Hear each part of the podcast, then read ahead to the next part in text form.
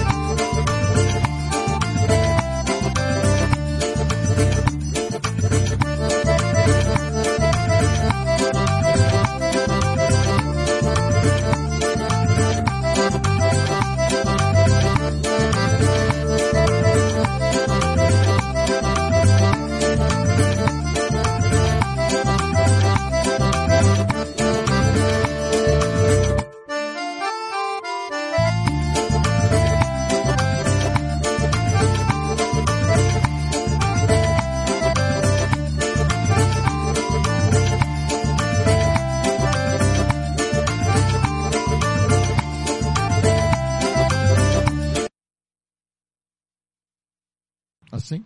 Dessa, ele é de curta distância, né? Fala pessoal, começando mais um PBcast, o podcast nordestino. Esse é o nosso episódio de número 53, né? E esse episódio eu estava bem ansioso para esse episódio de hoje, porque o nosso convidado, né, é um convidado que tem muita vivência, né, é, de várias situações de vida.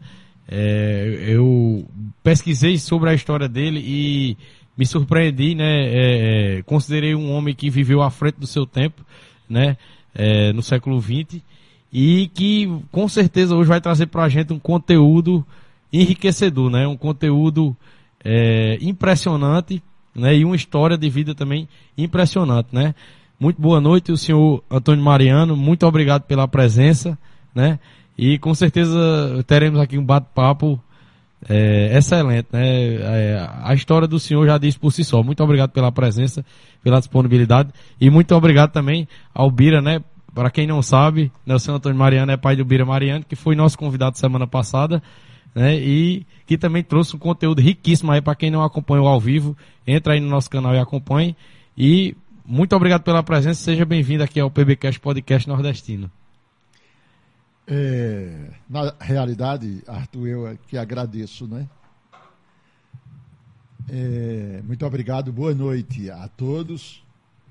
Boa noite a Arthur, né, que está aqui no comando deste podcast. Boa noite ao João Paulo, boa noite ao Bira, boa noite a Michel que nos acompanha. Boa noite finalmente a todos vocês que estão nesta noite, né? E vamos então conversar um pouco, né? Com certeza. Estou aqui a à disposição, Arthur, para a gente trocar umas ideias e conversarmos ao mesmo tempo que levamos a mensagem a todos os nossos ouvintes, todos aqueles que nos acompanham. Show de bola, show de bola. Mais uma vez, obrigado pela presença e muito obrigado a todos vocês que estão entrando aqui na live. Já tinha várias pessoas né, aguardando o início da nossa é, transmissão. Estamos sendo também transmitidos pela página oficial da Monteiro TV lá no Facebook, né? Daqui para o final vou dar uma passada lá para ver quem está acompanhando, quem está interagindo com a gente e quem estiver interagindo com a gente aqui no YouTube também. Daqui para o final eu vou estar tá lendo os comentários de vocês, perguntas, curiosidades sobre o que a gente vai estar tá conversando aqui hoje, né? Lembrando pessoal que hoje a gente tem um QR Code aqui na tela né? Para você que quiser apoiar o nosso projeto, né, o PBcast Podcast Nordestino, como vocês que acompanham a gente é, é, semanalmente veem, a gente está sempre buscando melhorar, sempre está incrementando mais e mais no nosso projeto. E quem quiser dar uma força aí para melhorar o nosso conteúdo, tá aí o QR Code na tela, né? E sem mais delongas, vamos começar aqui com o papo com o seu Antônio Mariano. Então, senhor Antônio, né, geralmente é, as primeiras curiosidades né, que, que eu trago aqui né, e que reproduzo, que eu sei que são curiosidades também do público, é sobre as origens né, dos nossos convidados. Né? E aí, é, para iniciarmos, né, introduzir aqui nossa conversa, como foi as suas origens, né? Como, como foi, é, é, se originou Antônio Mariano como foi a sua infância, né? Como é, da sua infância para a sua adolescência como foi o, o começo de tudo? Arthur, na, eu nasci. É, eu hoje sou um homem que tenho 72 anos de vida terrena. Nasci em 25 de agosto de 1949. Nasci na cidade do Congo, que não fica muito distante daqui, não é uma cidade caririzeira, na época mais conhecida como Santana do Congo. É, sou filho de um, cabaceirense, lá da, né, também do Cariri Paraibano, José Mariano de Farias, e de uma sumeense, Laura Pereira de Andrade, depois Laura Pereira de Farias, foram meus pais. E aquele casal, eles tiveram, meu pai já um homem de bastante idade, minha mãe bem mais jovem, casaram-se em 1937 e foram residir em, uma, em um, um sítio, a Fazenda Roça Velha, lá, na, naquele tempo Monteiro, não é? Mas é, no município de Camalaú, hoje município de Camalaú, e dali nós tivemos um, um, uma coisa já bem interessante. É, minha mãe, ela sonhava com que os seus filhos é, se estudassem. Ela era uma, uma senhora que é, é, sabia ler bem, escrevia, por sinal, uma letra muito bonita, e meu pai também lia, escrevia, era um grande leitor da Bíblia, eu inclusive aprendi muito com ele quando era é, jovem, bem jovem, criança ainda. Mas é, meu pai era muito ligado ao trabalho e minha mãe mais ligada à educação. E assim, quando eles tiveram os primeiros filhos, nós éramos seis, numa casa de, de, de, de, seis irmãos, e os outros mais velhos, eu sou o quinto filho na ordem do nascimento, e eh, a preocupação de que meus irmãos pudessem estudar, como naquele tempo não havia escolas, absolutamente não havia escolas, então eh, minha mãe achou que deveria eh, ir viver na cidade de Congo, é uma cidade pequenininha, que naquele tempo pertencia a São João do Cariri, né? E nós, e, nós ainda não, eles foram residir um pouco de tempo no Congo para que meus irmãos pudessem estudar, meus irmãos mais velhos, estudassem as primeiras letras, e justamente com essa motivação, eu acho isso interessante porque parece que desde o início já tinha uma motivação voltada para a educação. Foi por conta disso que eles foram residir na cidade de Santana do Congo. E foi ali que eu nasci. Nasci em 25 de agosto, numa, numa quinta-feira, 25 de agosto é, de 1949. Ali eu fiquei durante uns três anos, é, ainda fiquei uns três anos, ainda tenho recordações da pequenina cidade do Congo, e dali nós voltamos para o sítio Roça Velha, é, hoje município de Camalaú, que na época pertencia a Monteiro, e ali eu fui viver como qualquer menino da zona rural, cuidando dos animais, limpando o mato, plantando, colhendo. A, a vida de uma criança da época. Trabalhávamos muito, muito, muito cortávamos lenha, trabalhávamos na roça, cuidávamos das ovelhas, da, das cabras. Mas havia uma coisa curiosa na época, é que eu me sentia particularmente atraído para, pela leitura. Uh, na época eram muito difíceis livros, quase não existiam livros. Meu pai é, possuía alguns livros, a, a Bíblia, por exemplo, uhum. E poucos livros, alguns livros sobre medicina é, vegetal, eu ainda lembro, por exemplo, um livro que tinha o título de. Era, era um livreto até de, sobre plantas medicinais, do Dr. J. Monteiro, que foi muito conhecido na época. E foi com esses livros que eu comecei realmente a me interessar pelo estudo. E aí tem outra coisa muito curiosa, é que logo cedo eu também comecei a. A minha casa era um lugar privilegiado. Eu digo privilegiado porque nós estávamos morando em um lugar onde quem vinha do estado de Pernambuco, praticamente nós éramos a primeira casa que as pessoas que vinham da zona rural, elas uhum. vindo dos lados de Pernambuco, lá da cidade de Jataúba, era a primeira casa que naquela área que chegava era na casa de meus pais. E meu pai, ele tinha uma coisa muito bonita, que era um coração muito aberto para as pessoas que chegavam lá precisando de apoio. E ele fazia questão de receber aquelas pessoas que naquele tempo eram muitas pessoas. Olha, naquele tempo havia ciganos. Várias culturas, é, né? Havia vários ciganos que vinham do lado de Jeremoabo, da Bahia, e, e, e andavam aqui pelos cariris da Paraíba. Eram os romeiros, particularmente no tempo, no, no final do ano, outubro, é, por exemplo, aquele, levas e levas de romeiro indo para as terras de padres, meu padre em Padre Cício do Juazeiro, né? E aqueles romeiros, eles eh, traziam histórias muito fantásticas que eu gostava demais de ouvir.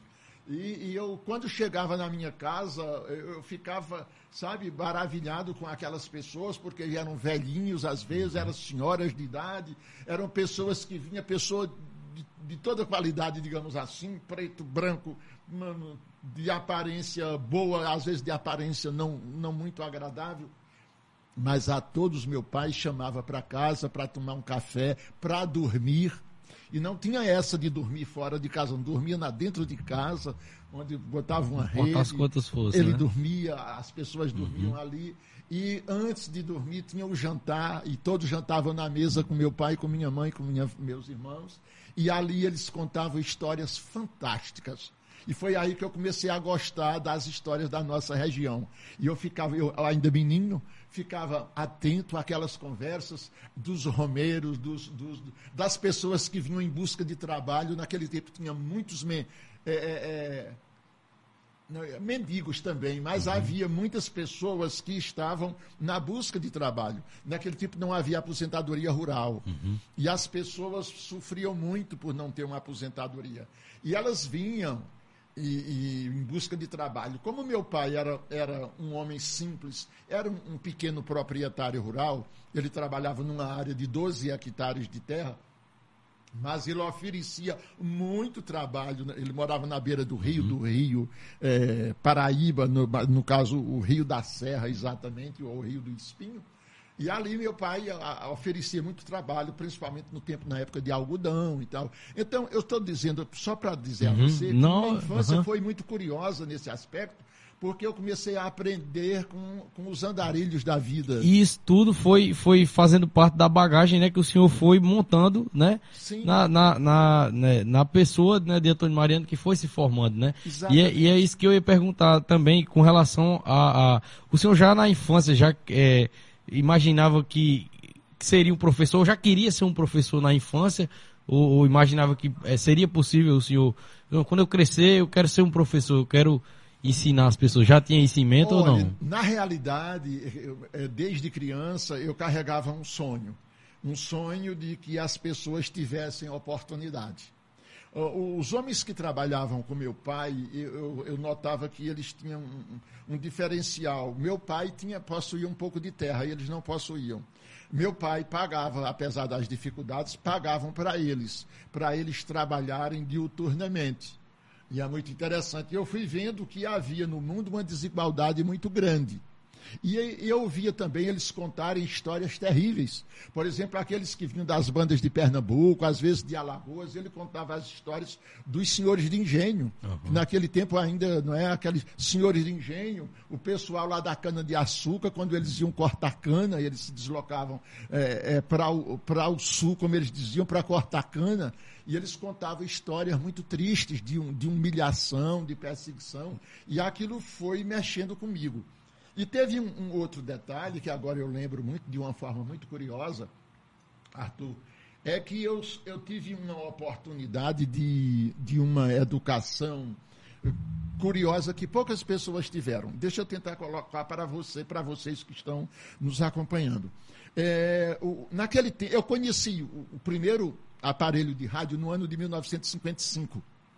1955 foi quando o rádio chegou uhum. naquela região e só vim conhecer uma televisão dez anos depois, em 1965 por aí, foi quando eu conheci o primeiro aparelho de TV.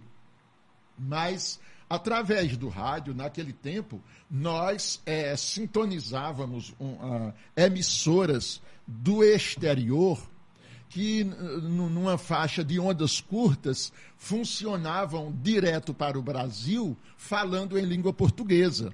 Por exemplo, eu, eu, diariamente nós assistíamos lá na zona rural, nós ouvíamos o programa A Voz da América. A Voz da América, uhum. produzido nos Estados Unidos, mas nós ouvíamos em português é, através de emissoras de rádio, através das ondas curtas da, do rádio. Nós ouvíamos a BBC de Londres, em português na época. é, nós ouvíamos a Rádio Central de Moscou, nós ouvíamos a Rádio de Pequim, nós ouvíamos a rádio da Albânia. E aí começou a acontecer uma coisa curiosa. A rádio da Albânia, a rádio de Pequim, a rádio de Moscou eram comunistas. E nós estávamos vivendo já no clima da Guerra Fria. Uhum. Uh, foi naquela, naquele momento que eu, inclusive, tomei conhecimento dos homens que lutavam lá em Sierra Maestra. Fidel Castro, uhum. aquele grupo que lutavam contra o grande ditador Batista lá de Cuba. Curiosamente, nós também tínhamos as informações é, dadas pela BBC de Londres e pela Voz da América, que era o, o contrário. Né? Vocês, é, vocês eram privilegiados de informação, é né? interessante vocês... esse dado. Uhum, durante... Nós, uhum muito jovem, muito criança, às vezes até, mas a gente ouvia essas informações que eram contraditórias. O, golpe militar foi instalado no Brasil, como você sabe, em 31 de março, aliás, para ser verdadeiro, no dia 1 de abril, dia da mentira, mas eles jogaram para o dia 31 de março. O, o golpe de, foi de, de, de 31 de março, ah, depois chamado de Revolução de 31 de março, etc. E aí, desde 64, que nós começamos a ter esse problema.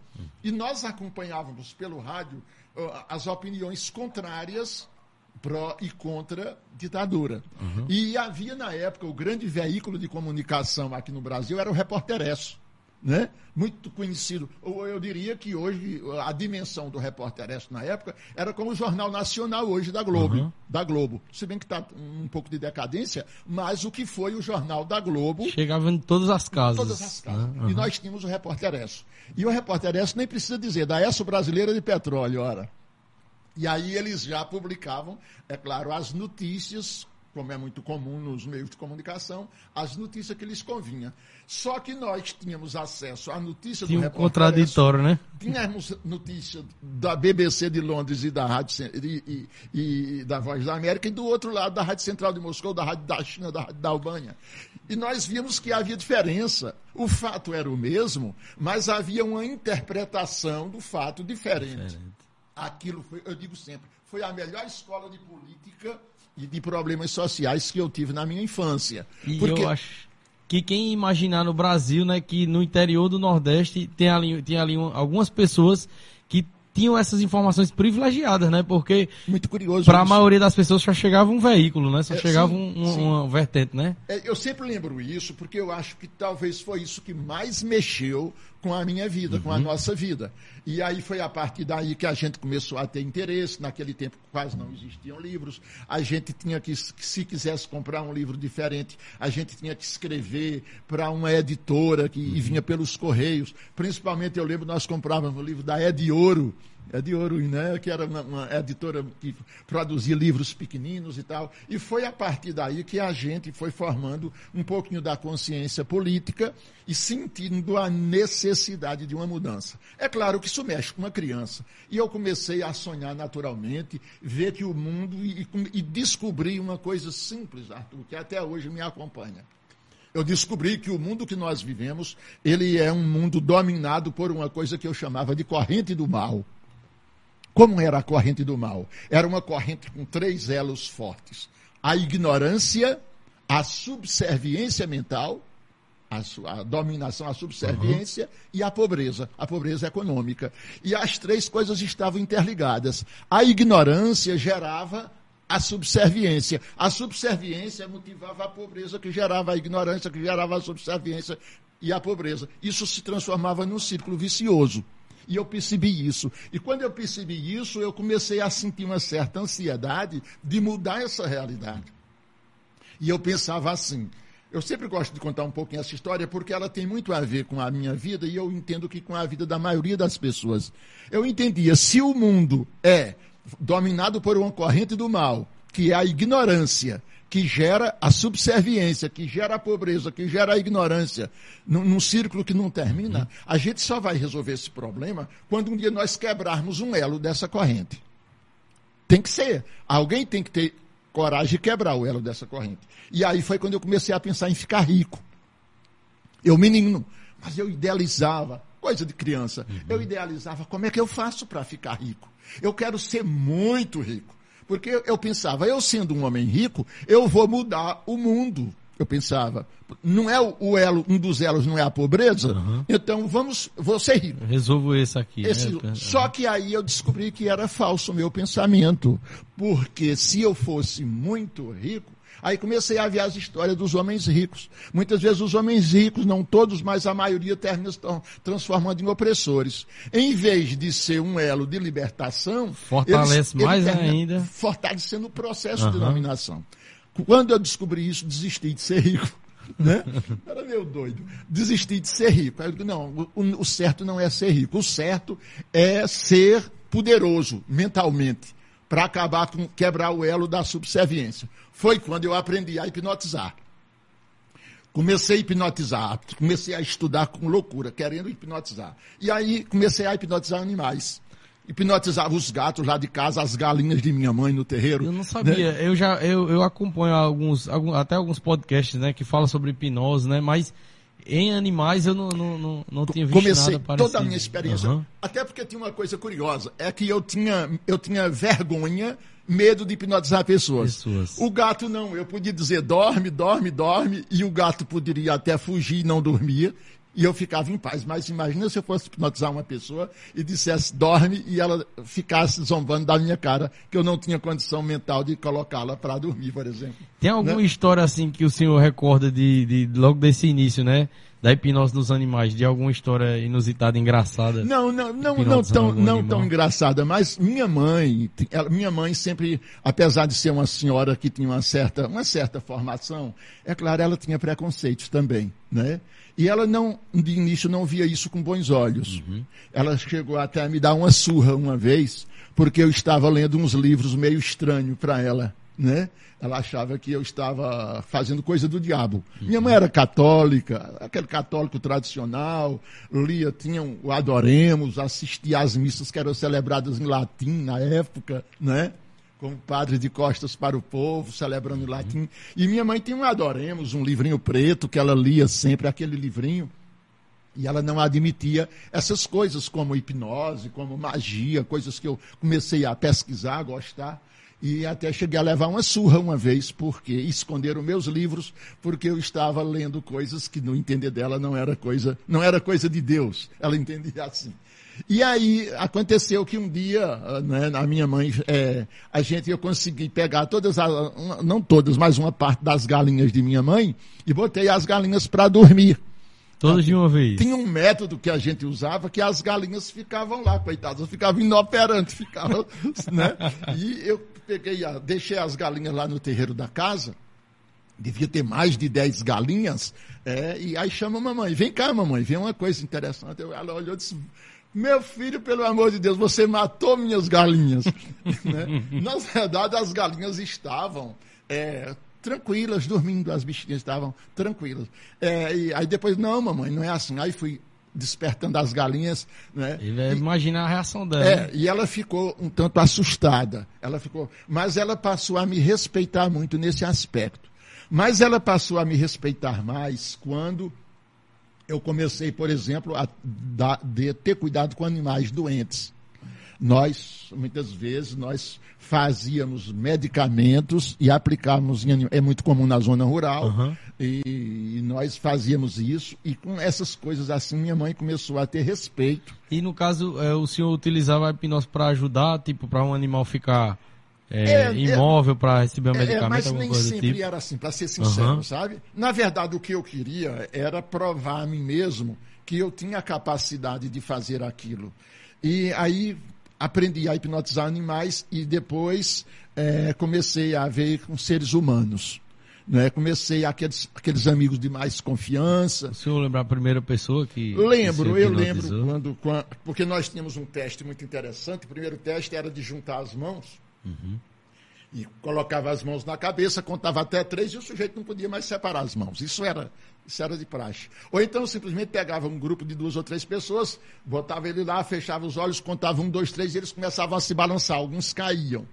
Caíam mesmo, a a gente tinha que amparar. Eu comecei fazendo esses testes. Foi quando, ah, curiosamente, eu vim aqui para Monteiro, 1967, eu vim estudar aqui em Monteiro, E quando vim, trouxe para cá já essa, esse começo de experiência. E aqui em Monteiro comecei a praticar hipnose realmente, é, com muita, muito mais ênfase. E chegamos a fazer shows de hipnose aqui no Clube Municipal, aqui em Monteiro. Imagina, devia juntar muita gente. Eu acredito pra... que hoje em Monteiro ainda muitas pessoas mais velhas lembram dos shows de hipnose que nós fazíamos e enfrentávamos desafios. Eu lembro, por exemplo, um fato, às vezes pra, uhum. só para ilustrar, é, quando havia, porque se formavam grupos que eram contrários, que não acreditavam, por preconceito, uhum. outros até porque não, por despeito. E houve um grupo, e nós, quando, quando hipnotizávamos as pessoas, nós anestesiávamos braço, perna das pessoas, a ponto de você poder furar, cortar, queimar e as pessoas não sentiam dor nenhuma. Existia aqui em Monteiro um jovem cidadão, foi muito meu amigo, foi bacharel em direito, por sinal advogado aqui, já é falecido. Eu tenho muito carinho e respeito pela família dele, que chamava-se Edivaldo Mota, conhecido como Diva. Edivaldo Mota foi muito conhecido aqui. E Diva, por ser meu amigo, ele, ele e, e, e apaixonado por futebol, apaixonado por futebol, quebrou, certa vez quebrou um pé. Quebrou o pé e ficou impossibilitado de jogar. E eu lembro muito bem desse fato porque ele foi para o médico, o médico disse, olha, você não pode jogar, você não tem como jogar. Mas Diva era bem teimoso, teimosão, acho que alguém que está, talvez, acompanhando esse podcast pode saber disso, lembrar disso. E Diva chegou para mim, ele não chamava Antônio, curioso, ele chamava Antônio. Disse, Antônio, eu vim te pedir um favor. Eu digo, o que é, Diva? Ele disse, você vai hipnotizar meu pé. Ora, veja que você vai hipnotizar meu que eu quero jogar futebol. E eu, ainda jovem como ele, sem muita responsabilidade, pois não, Diva. Olha para mim, fecha os olhos, conta até três e puf, no teu pé agora pode, pode dar chute em pedra e não vai mais sentir nada. O pé se tornava realmente, a gente conseguia anestesiar. E aí enfaixamos o, a, o pé de diva, o, o, pé com uma rachadura no osso, enfaixamos o pé de diva, e diva foi jogar futebol numa tarde de domingo, no campo, parece que chamava-se Campo do Cajá, parece que chamava uhum. o Campo do Monteiro na época. Eu sei no estádio do Cajá, Campo do Cajá, algo assim. E Diva jogou a tarde inteira. Rapaz, quando ele voltou, o pé dele mais parecia uma bola, né? mas parecia uma bola. Mas, curiosamente, sem sentir nenhuma dor. Esses fatos é, motivavam as pessoas, a, a muitas vezes, a, a, discussões. E eu lembro que lá no clube municipal, certa vez, um certo cidadão chamado doutor Elvésio, salvo engano, era este o nome da. Para mim, que era Elvésio o nome daquele, daquele cidadão.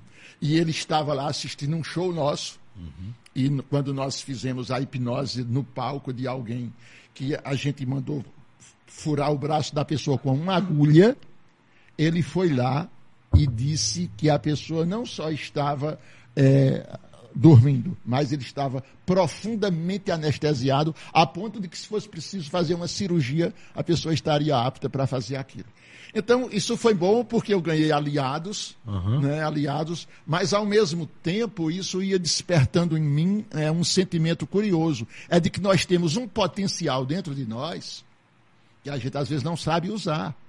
Tem nada a ver com o diabo, tem nada a ver com religião, mas é um potencial que todo ser humano traz dentro de si e que nós precisávamos usar. Mas deixa eu fechar o Arthur, porque a gente deixou a história um pouquinho uhum. atrás. Quando eu descobri isso, que era possível, aí eu achei que eu iria mudar o mundo, aquele velho sonho de criança, sendo poderoso mentalmente. Só que aí eu comecei a ver a história dos grandes líderes da Terra e vi que isso não, não dava certo. O Mahatma Gandhi, que era uma grande figura, foi assassinado. A mesma frustração que o senhor teve né, quando viu a realidade dos homens com muito dinheiro, Sim. o senhor teve também quando viu a realidade dos homens com muita sabedoria. Com muita sabedoria. Sócrates não é que não era, não era, não tinha, não fazia coisa desse gênero, mas só pelo fato de ensinar a juventude a, a, a pensar, foi condenado a beber cicuta lá na Grécia. Jesus de Nazaré foi pregado numa cruz, uhum. né? E, e, eles não conseguiram, se bem que eu diria que a, a longo prazo, sim. Ah, eu tenho muito respeito pelo mestre de Nazaré e sei que o passo a passo, os ideais dele, a vontade divina, como a gente costuma dizer, estão se transformando em realidade. Isso uhum. nós não podemos e não devemos negar. No entanto, morreu pregado numa cruz. Se bem que fazia grandes feitos, grandes milagres, aí eu, eu caí em mim mesmo. Eu digo, olha, eu não vou fazer isso. Eu não vou cair na bobagem de querer agora ser poderoso mentalmente, que eu só vou ser perseguido e não vou mudar a realidade Exato. do mundo. Além disso, tem outra, outra coisa simples, Arthur. É que eu, eu, eu entendia, e isso é verdade, que ah, normalmente a gente pode hipnotizar 20% das pessoas. Mais do que isso, não. eu chegasse numa festa, tivesse 100 pessoas, eu conseguia hipnotizar 20 pessoas. E aí eu compreendi também que hipnotizando 20 pessoas, 20% você não iria mudar o mundo. O, é, sobre essa questão do, do, dos 20%, ou o senhor acha que é 20% das pessoas que têm predisposição para é, entrar na hipnose? Ou, é, como não, o senhor classifica isso? Da, da, as nossas características, o nosso caráter, a nossa sensibilidade, ainda hoje isso é um fato. É, uhum. em, em média, 20% das pessoas são hipnotizáveis. É, sobre esses, por exemplo, na televisão, né, a gente sempre, hoje, hoje menos, mas a gente sempre viu aí, durante os anos 2000 e tudo mais, muitos, né, na televisão, muitas pessoas hipnotizando e tudo mais. O senhor considera aquilo ali todos como é, verdade ou alguns, Olha, alguns eu, espetáculos foi feito para TV ali? Pra... Eu sou muito sincero, é, a, a, a hipnose de TV, de televisão, de certos programas, às vezes deixa algo a desejar. Deixa algo a desejar. Mas tem grandes hipnotizadores, uhum. grandes hipnotizadores que merecem respeito e e é isso. Então eu cheguei àquela conclusão. Quando eu cheguei à conclusão de que não era o poder mental que iria transformar o mundo, eu então só ficou um elo da corrente. Quem está acompanhando o raciocínio lembra do que eu disse. São três elos da corrente: ignorância, subserviência e, e, pobreza. pobreza. Então, quebrar o elo da pobreza sendo rico não vai resolver. Quebrar o elo da subserviência sendo mentalmente poderoso não vai resolver. Só restava agora quebrar o elo da ignorância. E aí foi quando eu compreendi que ignorância só se quebra com educação. Mas que educação, não aquela educação de impor valores, não é educação de impor informações feitas, porque para mim educação é construção de conhecimento. Eu não dou outra definição à educação. A gente precisa construir conhecimentos, reconstruir valores. Isso só se faz no diálogo.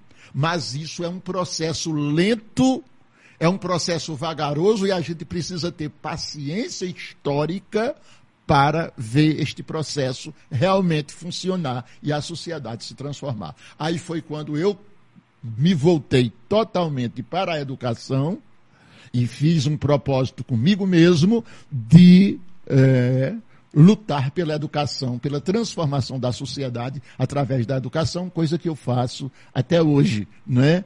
Uh, desde quando saí daqui de Monteiro, terminei aqui na época o a gente chamava curso ginasial.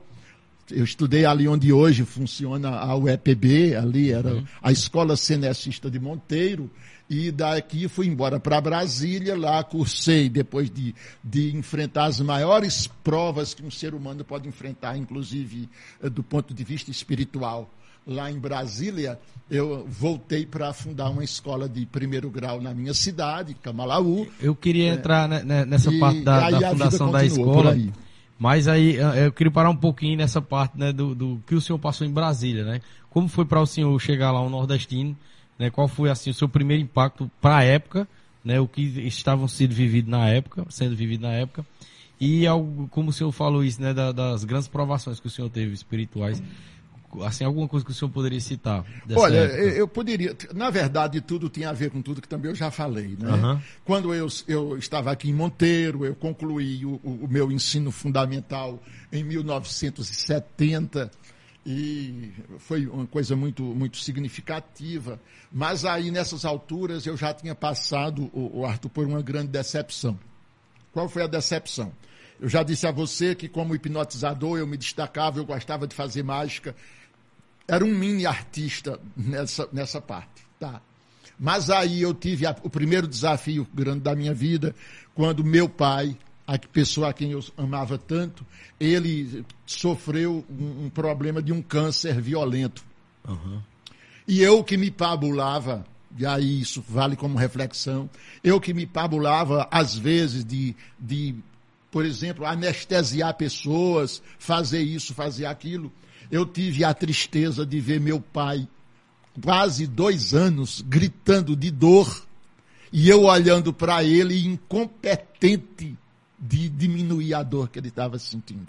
Primeiro porque esse processo mental, talvez alguém pergunta, mas por que não funcionava? Porque é muito difícil você mentalmente, ainda hoje, é, qualquer forma, seja a terapia que você utiliza, ainda é difícil você mentalmente ajudar uma pessoa da família. É muito difícil. Ah, é por isso que os psicólogos, é, os psicólogos, uhum. os psicanalistas, às vezes até os psiquiatras, eles ficam reticentes na hora de, de atender uma, um familiar. Por quê? Porque você está envolvido emotivamente. Verdade. Como você está envolvido emotivamente, você termina se colocando em pé de igualdade com o paciente ou até de forma inferior ao paciente. Você não tem a estrutura psíquica, a estrutura mental, a estrutura emocional de você é, encarar o fato com neutralidade. E para você mentalmente produzir efeitos em alguém, você tem que encarar o fato com certa neutralidade. Isso é muito interessante. Isso é como pessoas comuns da nossa região e rezadores, rezadeiras, uhum. rezadores, que são pessoas que são terapeutas, né? Grandes terapeutas uhum. naturais que, que existem. É fantástico isso. Mas muitas vezes, quando é para curar uma pessoa da família, é muito difícil. Porque ele ou ela está envolvido emotivamente com a pessoa que está sofrendo. Então isso é difícil, porque a, as energias, em vez de serem canalizadas para o, uma cura, elas são canalizadas para a emoção que começa a chorar porque está vendo o pai doente, ou o filho, ou, entende? E, e, é, Essa é tão verdade, emocional. Isso é tão verdade, Seu Antônio, que com esses exemplos mesmo que o senhor citou, que se iguala ali a, a parte da, da ciência, né, do, dos profissionais terapeutas formados pela ciência com os terapeutas formados assim, como é que, posso, que a gente pode dizer, pela cultura, pela vida nossa sim. do Nordeste, né? Sim, sim. E, nessa parte eles se identificam, né? De não, é, é, de, de, não, de não se sentir bem em estar ali tentando é, fazer né, a terapia para um, um, familiar. Né? Sim, porque, porque há essa, essa, esse envolvimento emocional. É, pronto, eu, eu dizendo uhum. isso, eu acho que. Eu não quero dizer que não consiga. Eu vejo ainda hoje, eu, as pessoas às vezes me procuram, e eu vejo, por exemplo, mães de famílias que chegam aflitas falando sobre a situação dos filhos. E às vezes dizem assim, mas eu rezo tanto para o meu filho. Por que não funciona? Dá para compreender por que não funciona. Porque enquanto ela reza, como ela diz, enquanto ela ora, ela reza, ou ela medita sobre o filho que está com problema, ela está emotivamente envolvida com a dor dele, com o sofrimento dele. Exato. Entende? Isso produz no terapeuta uma descarga de energia negativas tais que muitas vezes bloqueia o processo de cura. Todos, eu não diria que todos acontecem, mas quase todos sofrem esse problema. Tá, então, voltando à história, uhum. porque nós estávamos eu, eu, eu, quero lembrar que isso foi minha primeira, minha, meu primeiro desafio. Ver meu pai morrer e eu, incompetente, olhar para ele, ele morreu praticamente nos meus braços, e eu olhar para ele incompetente de, de minimizar a dor daquela pessoa que era tão especial para uhum. mim. E, e, aí houve outra consequência. Quando meu pai morreu, praticamente tudo aquilo que ele havia conseguido em termos materiais durante a vida, gastou com a própria doença porque o câncer é terrível naquele uhum. tempo. Teve, tivemos que levá-lo para o hospital no Recife, fazer duas cirurgias, etc, etc. Então, tudo aquilo praticamente nos consumiu tudo que a gente tinha. E quando meu pai faleceu, eu já estudava aqui em Monteiro, ele faleceu no dia 11 de outubro de 1969, e aí eu fiquei um pouco desamparado, desajustado.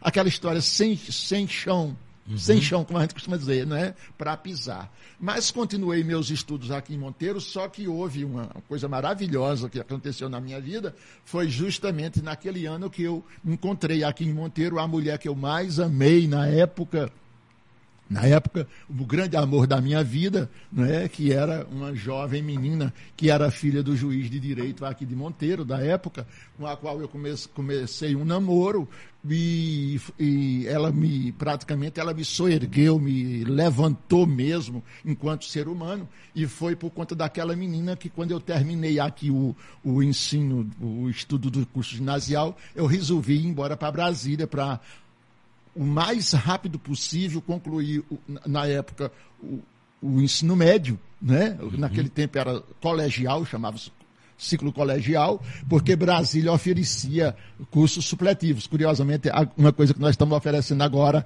os chamados supletivos rápidos, né, uhum. onde as pessoas concluem o curso em pouco tempo. E aí eu fui para Brasília. Tempo da ditadura, nós éramos abertamente contra a ditadura. Uhum. Realizamos aqui em Monteiro, no Colégio das Lourdinas, na época, o oitavo Congresso dos Estudantes Secundaristas da Paraíba, promovido pela ESP, pela UNI, pela UBS, né, que já existiam. Já, existia, né, já existiam.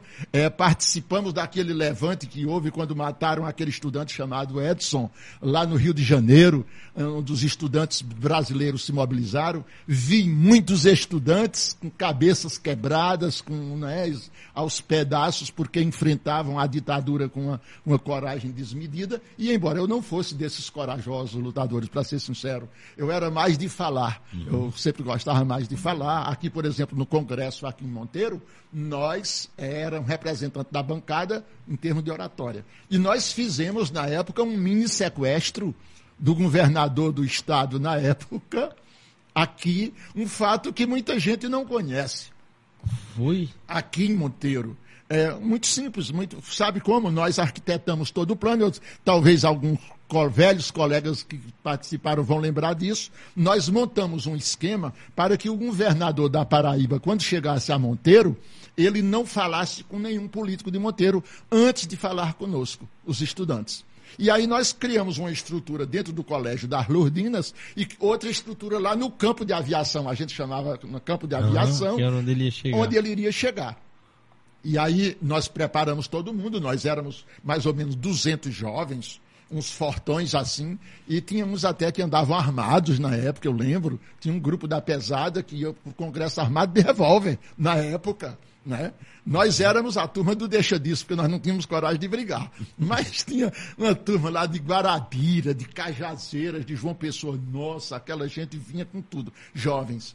E nós fizemos um esquema, e quando o governador João Agripino, na época, João Agripino Filho, chegou ele não teve o direito de se aproximar de nenhum político da, da cidade, mas teve que. Nós cercamos o avião e quando ele desceu, já entrou no carro conosco, trouxemos ele no carro. Quando chegamos no Colégio das Feiras, já estava todo o esquema armado e então, então ele foi levado para o ambiente do auditório do, lá em cima, no primeiro andar. E começou então o nosso diálogo com João Agripino, que por sinal era muito duro. João Agripino era um governador muito duro, muito esperto, muito inteligente, mas e, da ditadura, ligado à ditadura mesmo. E eu ainda lembro quando é, alguém cochichou no nosso ouvido, olha, a polícia está vindo aí. Mas era tanto policial, era tanto policial que sabendo que o governador havia sido colocado uhum. no ambiente do Congresso e que nós não estávamos dando acesso a ninguém, então, os, os, soldados chegaram no colégio das Lourdinas, aqui em Monteiro, e eu lembro que as escadarias que eram de madeira, chega estremecia. E os nossos colegas, muitos foram logo tirando os óculos e os relógios, porque sabia que o pau ia quebrar. Mas aconteceu uma coisa inédita, uma coisa na época que ainda hoje eu lembro com muita, como João Agripino, governador João Agripino, ele foi sagaz, ele foi inteligente. E eu lembro que quando os soldados subiram o, o, as escadarias, que ficaram de frente com a mesa do Congresso, estudante de todos os lados, tudo pronto para a briga. Aí o governador João Agripino levantou a mão e gritou alto lá, mesmo assim. Aí disse, ele era bem arrogante quando ele falava, quem o conheceu se lembra disso. Ele dizia, alto lá, eu estou entre jovens inteligentes e capazes do estado da Paraíba, porque havia gente de todo o estado no congresso aqui em Monteiro. Eu não preciso de polícia nesse recinto. Faça o favor de retirar-se. Quando ele disse assim, Todos os estudantes foi explodiram, batendo palmas para João Agripino. Os pobres dos soldados, eu digo pobres porque os soldados Uhum. Né? Estavam lá no exercício da função, desceram humilhados a escada e os estudantes cobriram os soldados de vaia, né? na vaia. E aí, a partir daí, o governador ganhou inteiramente o apoio dos estudantes. É interessante esse dado. Só que na semana seguinte, lá na Lagoa, lá em João Pessoa, diz que por ordem do próprio governador, a polícia teve o mais violento encontro com os estudantes, onde inclusive viraram viatura, botaram fogo, mas também foi tanta gente com cabeça quebrada. E nós que tínhamos dado apoio aos congressistas aqui em Monteiro, começamos a receber colegas fugidos que chegavam feridos porque Sim. não podia ficar mais Vinha em Campina interior. Grande, João Pessoa vieram uhum. se refugiar em Monteiro por conta disso. Eu estou contando esse pequeno uhum. detalhe.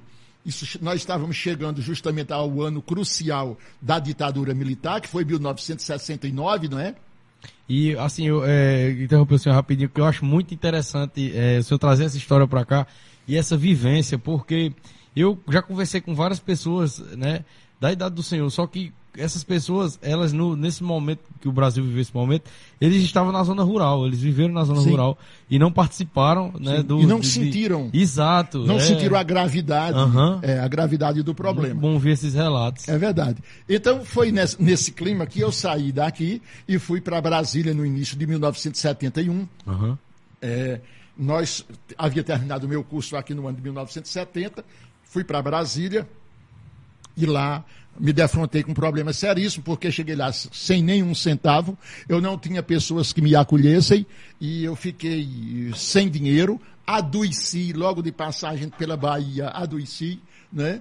E cheguei numa, numa noite, de, numa madrugada de abril em Brasília e terminei nessa situação. Tive que morar num barraco, sem água, sem luz, num lugar que era conhecido como o inferno de Brasília a cidade do Gama, no Gaminha, uhum. no setor oeste do, da cidade do Gama, que naquele tempo era uma cidade que estava é, nascendo, era quase toda ainda de tábua. Inclusive, se, se a gente for hoje lá ainda, né, em Brasília a gente só vai encontrar é, subúrbio né, e periferias né, no Gama e na Ceilândia, né? Pois é. A, aquela parte ali do, do plano piloto, eu digo que eu conheci Sim. Brasília em 2018 e ah, já conheceu ah, Brasília muito, muito no, no plano grande. piloto, eu não vi um, eu não é. vi, eu não vi ninguém, um mendigo, eu não vi eu não vi, é, pra, aparecia ali outro mundo, né? Uhum. Para o que a gente vê no resto do Brasil. Aqui né? a gente vai na cidade grande, a gente vê a parte nova, mas vê também é, moradores de rua e tudo mais. E além no plano piloto eu não vi nada disso, né? Pois é. Eu e conheci Brasília menina. Uhum. Eu conheci Brasília com 11 anos. Somente a asa sul estava construída, a asa norte praticamente não existia. Uhum. Eu mesmo, eu e morei muito tempo no Gama e foi ali onde eu passei por cruéis experiências, porque desempregado,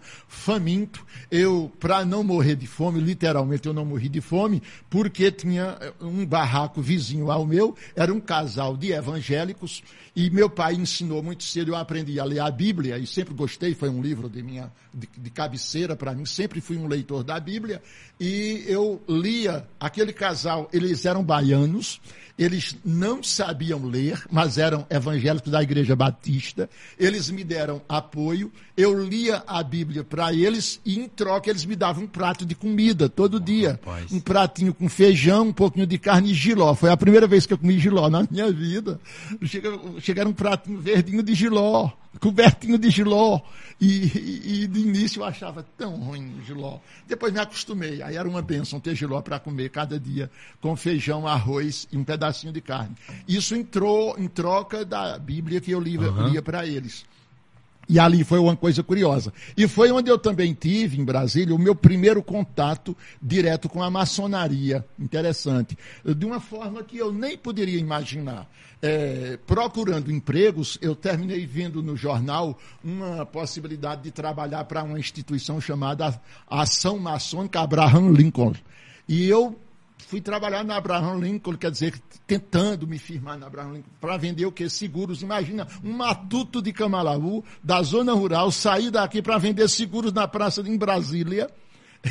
isso, isso é uma pergunta, senhor Antônio. É, a, a maçonaria nessa época, ela já é, tinha em todo o Brasil? Sim, sim, a já? maçonaria é uma instituição milenar, daqui uhum. a pouco a gente pode falar melhor certo, sobre ela. Certo E a maçonaria é uma instituição milenar e já existia muito, já existia em Brasília. E ela tinha uma instituição puramente filantrópica, a Ação Maçônica para Acho que ainda hoje existe, existe sim.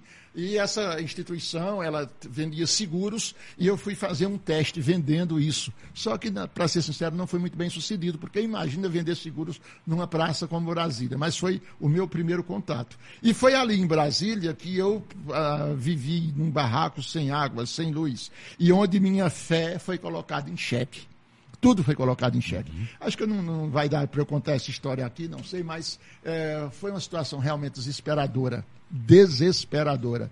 Ah, e, e eu cheguei, para adiantando a história, a, num certo dia, a tomar a decisão de abandonar minha vida, esquecer minha família, esquecer minha mãe, meus irmãos, meu povo, minha namorada aqui, como eu já disse, era a pessoa que, a moça que eu mais amava na época, e de me tornar um bandido. E naquela noite, naquela trágica noite, eu estava e terminou sendo abençoada a noite. Eu estava caminhando pelas ruas de Brasília, é, morrendo de fome, porque literalmente morrendo de fome, porque era sete, oito horas da noite e eu não tinha sequer tomado uma xícara de café.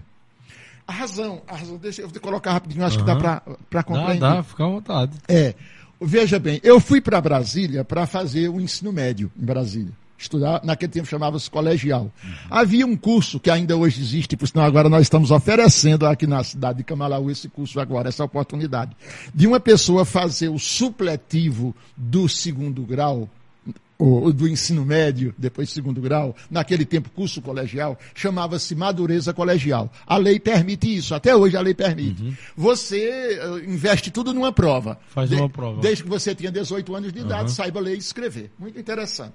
E aí eu, eu fui para Brasília para fazer esse, esse exame lá. Porque aqui na Paraíba eu não tinha ambiente para fazer. Dizem que havia em Campina Grande já mas eu não tinha pessoas, não tinha quem me orientasse, me levasse. Eu resolvi ir para Brasília, fui me aventurar lá. E aí, quando certo dia eu chegava do meu barraco, indo do, do, do Gama para o plano piloto, para o centro de Brasília, eu cheguei numa, numa, banca de jornal e vi uma manchete onde estava dizendo que no outro dia, pela manhã, se encerrariam as inscrições do Madureza Colegial. Ora, para se inscrever precisava de dinheiro salvo engano, era, era cruzeiro na época, salvo engano, era 70 mil cruzeiros o, a inscrição. Uhum. Cruzeiro, né? E eu não tinha um centavo. E aquela inscrição ia ser feita no Colégio Elefante Branco, na Avenida W5, ainda me lembro do colégio da Avenida, e daquele elefante enorme feito de, de concreto lá na frente. Ainda hoje deve existir, uhum. lá na Avenida W5, em Brasília. Penso existe na Fundação Educacional do Distrito Federal, e ali eu fui buscar informações e simplesmente me foi informado que não, não havia prorrogação, eu teria que pagar, era 70 mil cruzeiros. Ora, a passagem de Brasília para o Gama custava 70 centavos. E eu não tinha os 70 centavos para voltar para meu barraco, para os evangélicos vizinhos me dar um prato de comida. Por isso que eu fiquei preso lá Nesse sem dia. poder voltar. Uhum. E naquele tempo, a ditadura no auge, todas as oito horas, nove horas, havia um toque de recolher em Brasília naqueles dias. E uma coisa chamada RP, a Rádio Patrulha, né, saía vasculhando. Se pegasse pessoas vagabundas na rua, como eles diziam, vagabundo, que nem sempre eram, eram presos imediatamente. Você tinha que provar que estava voltando do trabalho para não ser preso. Pois justamente naquela noite eu estava na rua. E como eu tinha escrito, eu, com as minhas loucuras, que eu sempre fui meio doidado, eh, havia escrito uh, e tinha mandado para uma jornalista do jornal Correio Brasiliense, até lembro que ela assinava-se como Sheila, eu mandei um, uma série de desaforos contra os governos da ditadura, imagina, no, nas barbas do governo. Embora ela não publicasse tudo, o jornal não teve coragem de uhum. publicar, mas colocou meu endereço, colocou tudo, minha identificação, quem é que estava dizendo aquilo. Eu não sei se por puxa-saquismo ou porque era a regra do jornal. Eu sei que botaram meu nome e meu endereço. E eu sabia que eu estava chegando ao fim. Porque imagina se naquela noite eles me pegassem se e se investigassem uhum. e se descobrisse que era o cara que tinha, inclusive, falado mal. Até porque tinha um detalhe muito curioso. Ia descobrir, porque depois que tivesse preso, sim, eles iam investigar, né? E tinha outro detalhe, Arthur. Tinha, naquele tempo foi preso no Brasil e condenado à morte. Foi a única pessoa condenada à morte oficialmente pela ditadura militar. Chamava-se Teodomiro Romero dos Santos. Esse cara, ele era um metido a revolucionário e foi preso. E ah, quando os militares deram o segundo golpe dentro do golpe, em 1969, eles adulteraram a Constituição de 1967. Ora, a Constituição de 1967 já tinha sido votada pelo Congresso Nacional sob pressão dos militares. Porque a Constituição de 1945, quando a ditadura entrou no país, ela foi praticamente anulada pelo o AI, AI1, AI2, AI3, né? o AI-5, que foi terrível, né? os atos institucionais da ditadura. Só que eh, o, o, o, governo ditatorial, com muita esperteza, obrigou o Congresso Nacional a votar a Constituição, a Constituição de 1967, que foi uma Constituição, embora votada, foi votada sob pressão, justificando os atos da ditadura. Ah, ah, tudo bem, a Constituição ficou, continuou. Só que em 1969, quando os militares disseram que Costa e Silva havia adoecido, né, até surgiram rumores que na verdade ele foi assassinado, eu não posso dizer isso, eu não tenho provas, mas né, que ele teria sido assassinado. Então, aí, os três ministros militares assumiram o comando do Brasil. Foram esses três ministros militares que posteriormente entregaram o comando a Emílio Garrastazu Médici, né, ao general Médici. E justamente a Constituição foi modificada e a Constituição tendo sido modificada, ela, ela terminou sendo, digamos assim, a lei que iria pre, gerir, iria o, o, o, Brasil durante a ditadura. E então ela já trazia, inclusive, eh, uma coisa curiosa. Dizia que a pena de morte era válida. Né? Coisa que nós sabemos que no Brasil, tradicionalmente, a Constituição é. não admite pena de morte. Exatamente. Mas aquela admite, aquela emenda que eles chamaram de emenda constitucional número 1, adotava a pena de morte. E Teodomiro Romero dos Santos foi condenado à morte. E aí, é claro, isso gerou, aparentemente, a imprensa comentava, mas ninguém tinha coragem de ir fundo na questão. Aí um certo padre, eu nem sei se cara é mais o nome dele, não lembro, escreveu um artigo para ser bonzinho para a ditadura, dizendo que a ditadura tinha razão em condenar Teodomiro Romero dos Santos à, à morte e que era justo, porque aí citou o código canônico da Igreja Católica, que há muitos anos também condenava algumas pessoas. Então, o padre querendo ser bonzinho para a ditadura militar. Eu não aguentei. Porque a coisa que eu mais detesto na vida é religioso hipócrita. É uma coisa curiosa. Um dos livros que eu escrevi, Páginas Protestantes no livro da igreja, que é outra história, que inclusive me valeu a perseguição do bispo Dom Manuel Pereira da Costa, da Diocese de Campina Grande. Eu tinha 14 anos de idade quando eu escrevi o meu primeiro livro. Esse livro, que ainda hoje foi publicado, foi publicado recentemente, tem também toda uma história curiosa, é, eu me posiciono justamente nisso, porque eu, eu, eu, eu respeito toda a religião, eu tenho em mim muito forte essa questão do ecumenismo. Eu acho que todos nós somos livres, que a religiosidade depende do nível uhum. de amadurecimento espiritual da pessoa. Cada um tem sua religião. Para mim é tão importante ser do candomblé, como ser da Umbanda, como ser do Espiritismo, como ser cristão católico, eu como penso cristão dessa mesma forma. Eu, é. eu penso em trazer várias religiões diferentes para cá também. Para é cada é pessoa né, mostrar a sua realidade. Né? Pois é, e eu sempre pensei assim, sempre achei assim. Eu nunca fui de criar barreiras ou problemas com religiões, pelo contrário. Então, foi com esse pensamento, justamente, que a gente escreveu aquele trabalho. Então, quando algum religioso hipócrita diz alguma coisa, isso me dói, isso é até hoje. Eu não aguento. Às vezes eu aguento, até dos políticos, às vezes eu aguento um pouco ainda, se bem que isso, às vezes, não aguento muito. Mas dos religiosos eu não suporto. É uma coisa que clama dentro de mim. Eu não suporto religioso hipócrita. E nós temos muito atualmente, muitos, que utilizam a religião apenas como forma de angariar recursos se enriquecer ilicitamente às custas da fé e da ignorância das pessoas. Pois bem, aí eu não aguentei. Eu já morando no barraco, imagina, não tinha muito nada a perder. Aí escrevi para o Correio Brasiliense contestando a opinião do padre, imagina, do padre, quem era eu? Moleque, né? contestando a opinião do padre e mostrando que o padre está errado, tanto do ponto de vista teológico como do ponto de vista bíblico. Foi isso que o Correio Brasiliense, na época, publicou a respeito. Só que ao fazer isso, eu me posicionei contra a ditadura automaticamente me uhum. posicionei contra a ditadura, porque é justamente o culpado. E, e, e, e me posicionei a favor de Teodomiro. E esse era o maior receio que o senhor tinha nesse dia que Sim, o senhor ficou na rua lá. Né? Exatamente. Né? Aí eu sabia que tudo isso viria à tona e que eu seria é, destruído. Uhum. Tá. Eu já tinha tido um dia muito violento. Aquele foi o dia, para mim, foi terrível. Porque quando eu cheguei no colégio do Elefante Branco, que me disseram que eu a inscrição encerrava no outro dia. Que eu sabia que todo o meu sonho iria por água abaixo. Tudo, tudo, tudo. Uhum. Eu não tinha 70 centavos para voltar para o meu barraco, para receber um prato de comida com giló. Imagina de onde eu iria tirar 70 mil cruzeiros para no dia seguinte Fazer pagar. Aí foi quando o moço lá do, do, do Colégio do Elefante Branco me, me sugeriu, oh, me tratavam por moço, né? Ô moço, vai até o Ministério da, da, da Educação, pede uma bolsa de estudo. Ele viu minha aflição, pede minha, um bolsa de estudo. E eu, com os sapatos furados, naquele asfalto lá de Brasília, com os sapatos furados, isso meio-dia. Eu botava papel no sapato, mas logo, logo, andando, o asfalto uhum. comia o papel, o papelão.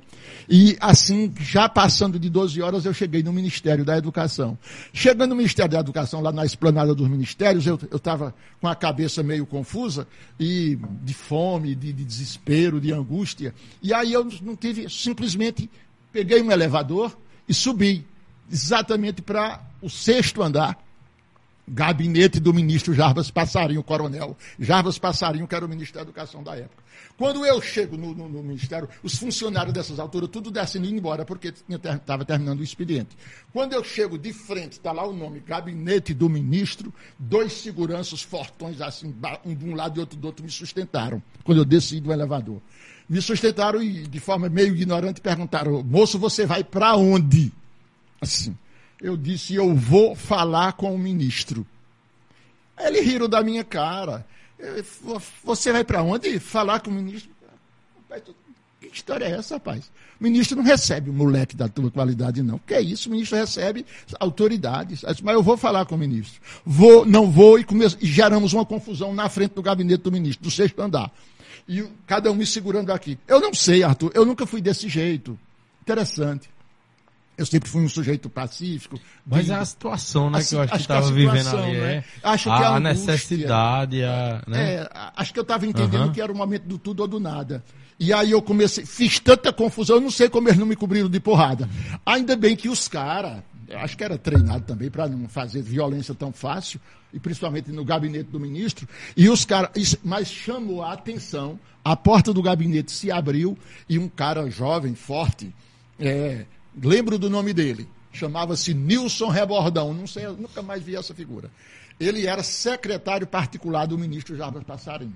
Ele ficou me observando, a confusão, uhum. aí de um certo momento fez sinal para que os, os, os vigilantes me soltassem.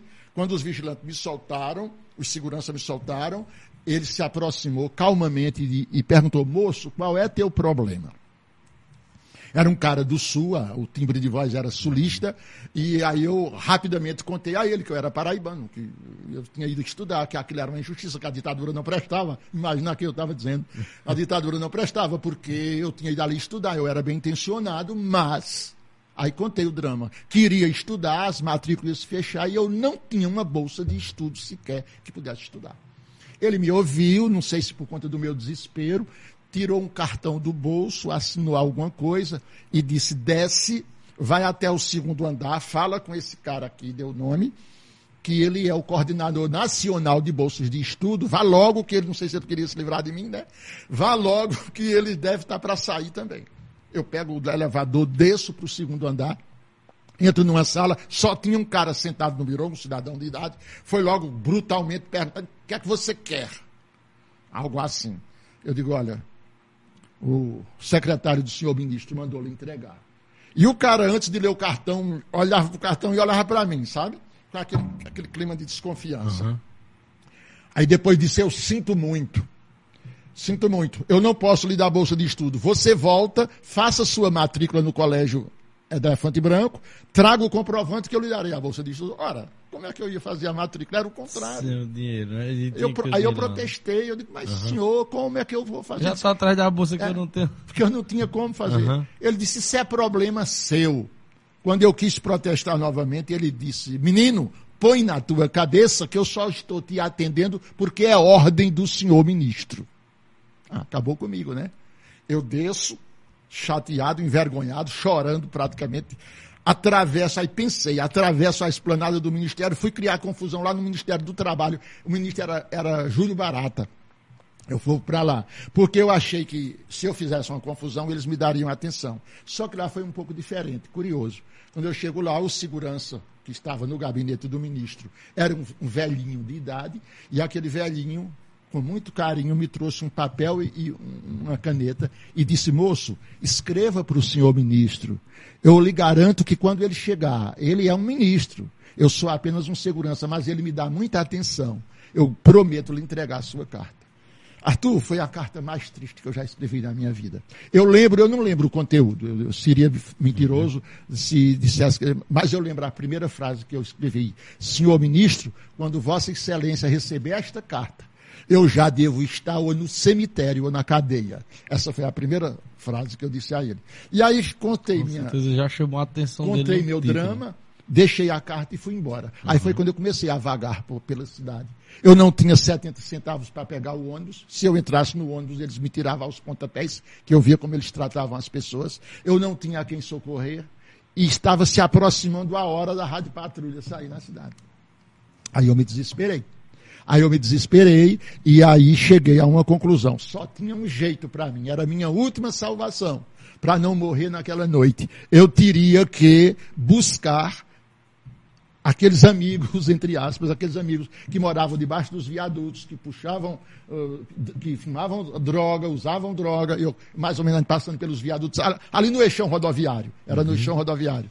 Aqueles viadutos ali, eu sabia que eles estavam lá. E comecei a procurá-los, para pedir a eles que me garantissem a vida, que eu iria me incorporar ao grupo de bandidos que estava.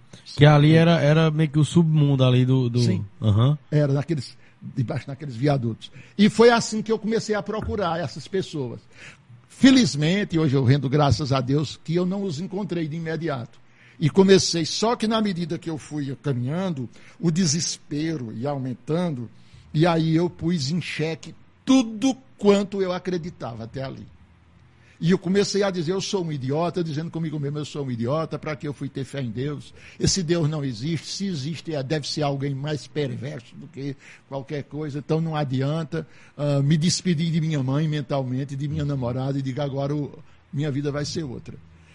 E aí eu lembro essa história, essa história é um tanto séria, porque eu lembro quando eu ia, uh, porque todo, todo o meu desabafo era contra Deus. Interessante aquilo. Uhum. Eu não sei porquê, mas é de minha estrutura, de minha formação. Eu lembrava de meu aí, aí foi quando eu comecei a lembrar, relembrar o sofrimento de meu pai. Mas eu acho que todo ser humano, eu acho que, que é, em algum momento da vida, quando passa por alguma dificuldade, com algum problema, que é, vem esse questionamento, né? E eu acho que o próprio Deus, ele prova pra gente que a gente tá errado, né? Pois é. E, e, eu, e eu questionava. Eu questionava, ele não existe, se existe não vale nada, coisa desse tipo. Uhum. E aí, quando eu vou pensando assim, ele é tão, se ele existir, é tão fraco que não tem poder de me dar 70 centavos. Porque se eu tivesse 70 centavos, eu salvaria a minha vida. Eu pegava um ônibus, voltava para o meu barraco lá no Gama e uhum. pelo menos ia ter um pratinho de, de, de giló para comer. Aí quando eu pensava assim, aí foi quando ocorreu uma coisa fantástica eu, eu, eu não vou dizer que eu ouvi vozes, isso seria. Mas eu, eu ouvi dentro de mim uma voz que ecoou, dizendo: para. E eu parei. E aí a voz disse: segue por, por aqui. E eu segui. E aí as coisas começaram a acontecer. Eu andei talvez dez passos, não sei, e tinha algo brilhou no chão, era uma moeda. Uma moeda de 20 centavos. E aí foi que meu ódio aumentou meu orgulho ferido aumentou. Eu pensei mais ou menos assim, grande coisa. Do jeito que é fácil achar dinheiro. Agora, quando eu acho uma porcaria dessa, se eu tivesse achado pelo menos 70 centavos, que era para eu voltar, o que é que eu vou fazer com 20 centavos? Espraguejando, eu peguei a moeda. E aí, de novo, de novo aconteceu. Eu andei mais um pouco e tinha uma nota de dinheiro no chão. Quando eu me baixo e apanho a nota, ela é uma nota de 500 que com a transformação da moeda na época valia exatamente 50 centavos pela desvalorização. Quer dizer, eram os 70 centavos que eu de tinha voltar. posto no cheque.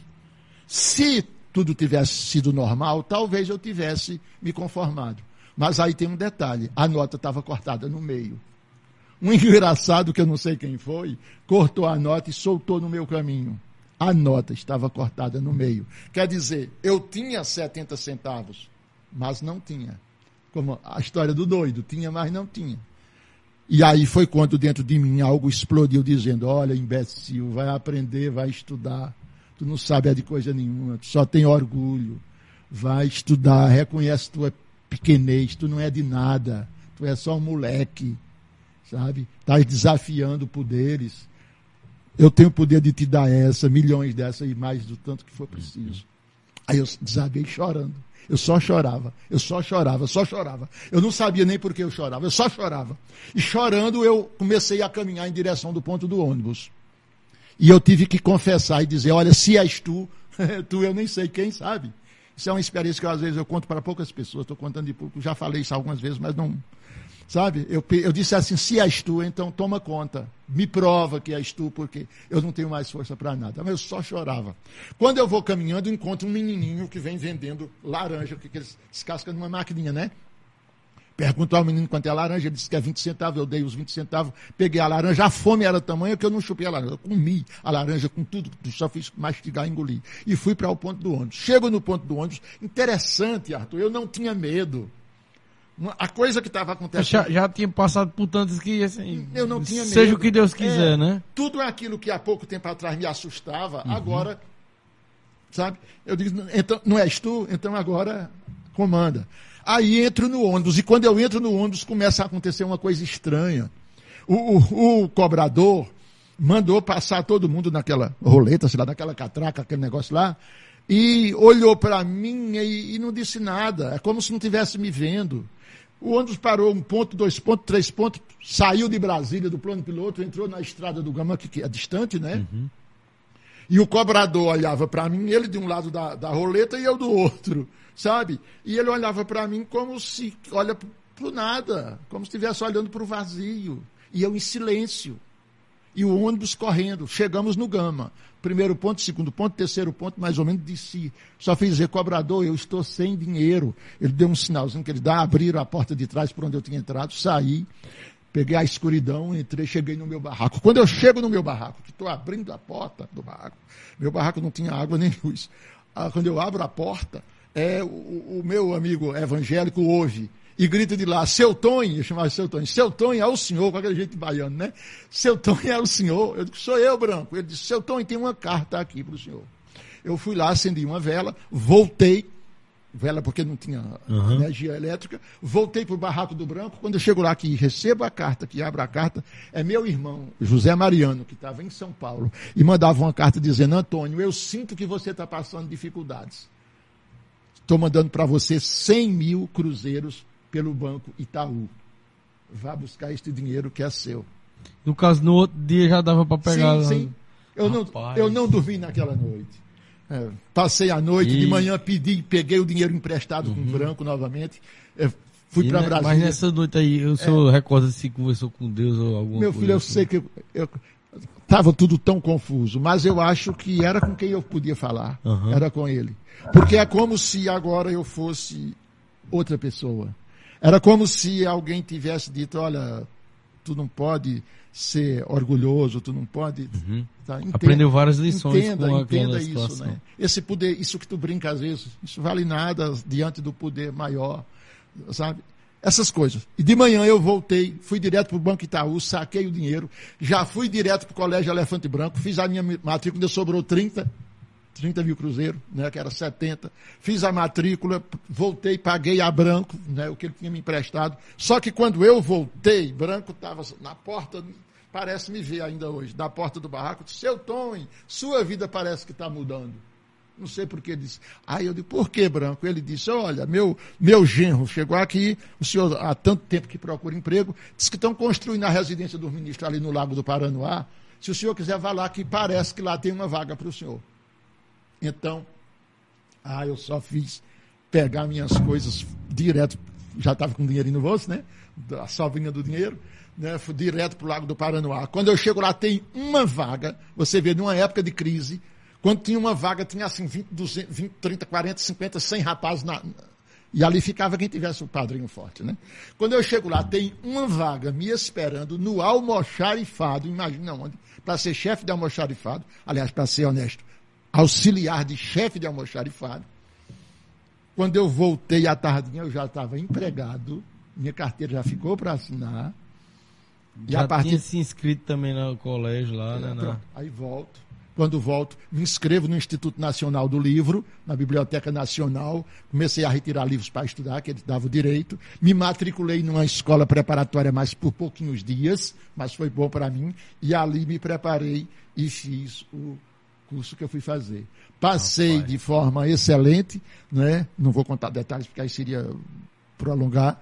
E naquele dia fiz um juramento, fiz um juramento de voltar para a minha terrinha, criar na minha cidade uma escola de primeiro grau completo e depois segundo grau, para que nunca mais jovens como eu sofressem, como eu tinha sofrido para poder estudar. Para conseguir é. Naquela noite, curiosamente, eu estava sentado numa cadeira de balanço, lá no, no, que eu agora fui morar no plano piloto, lá na 404 Sul.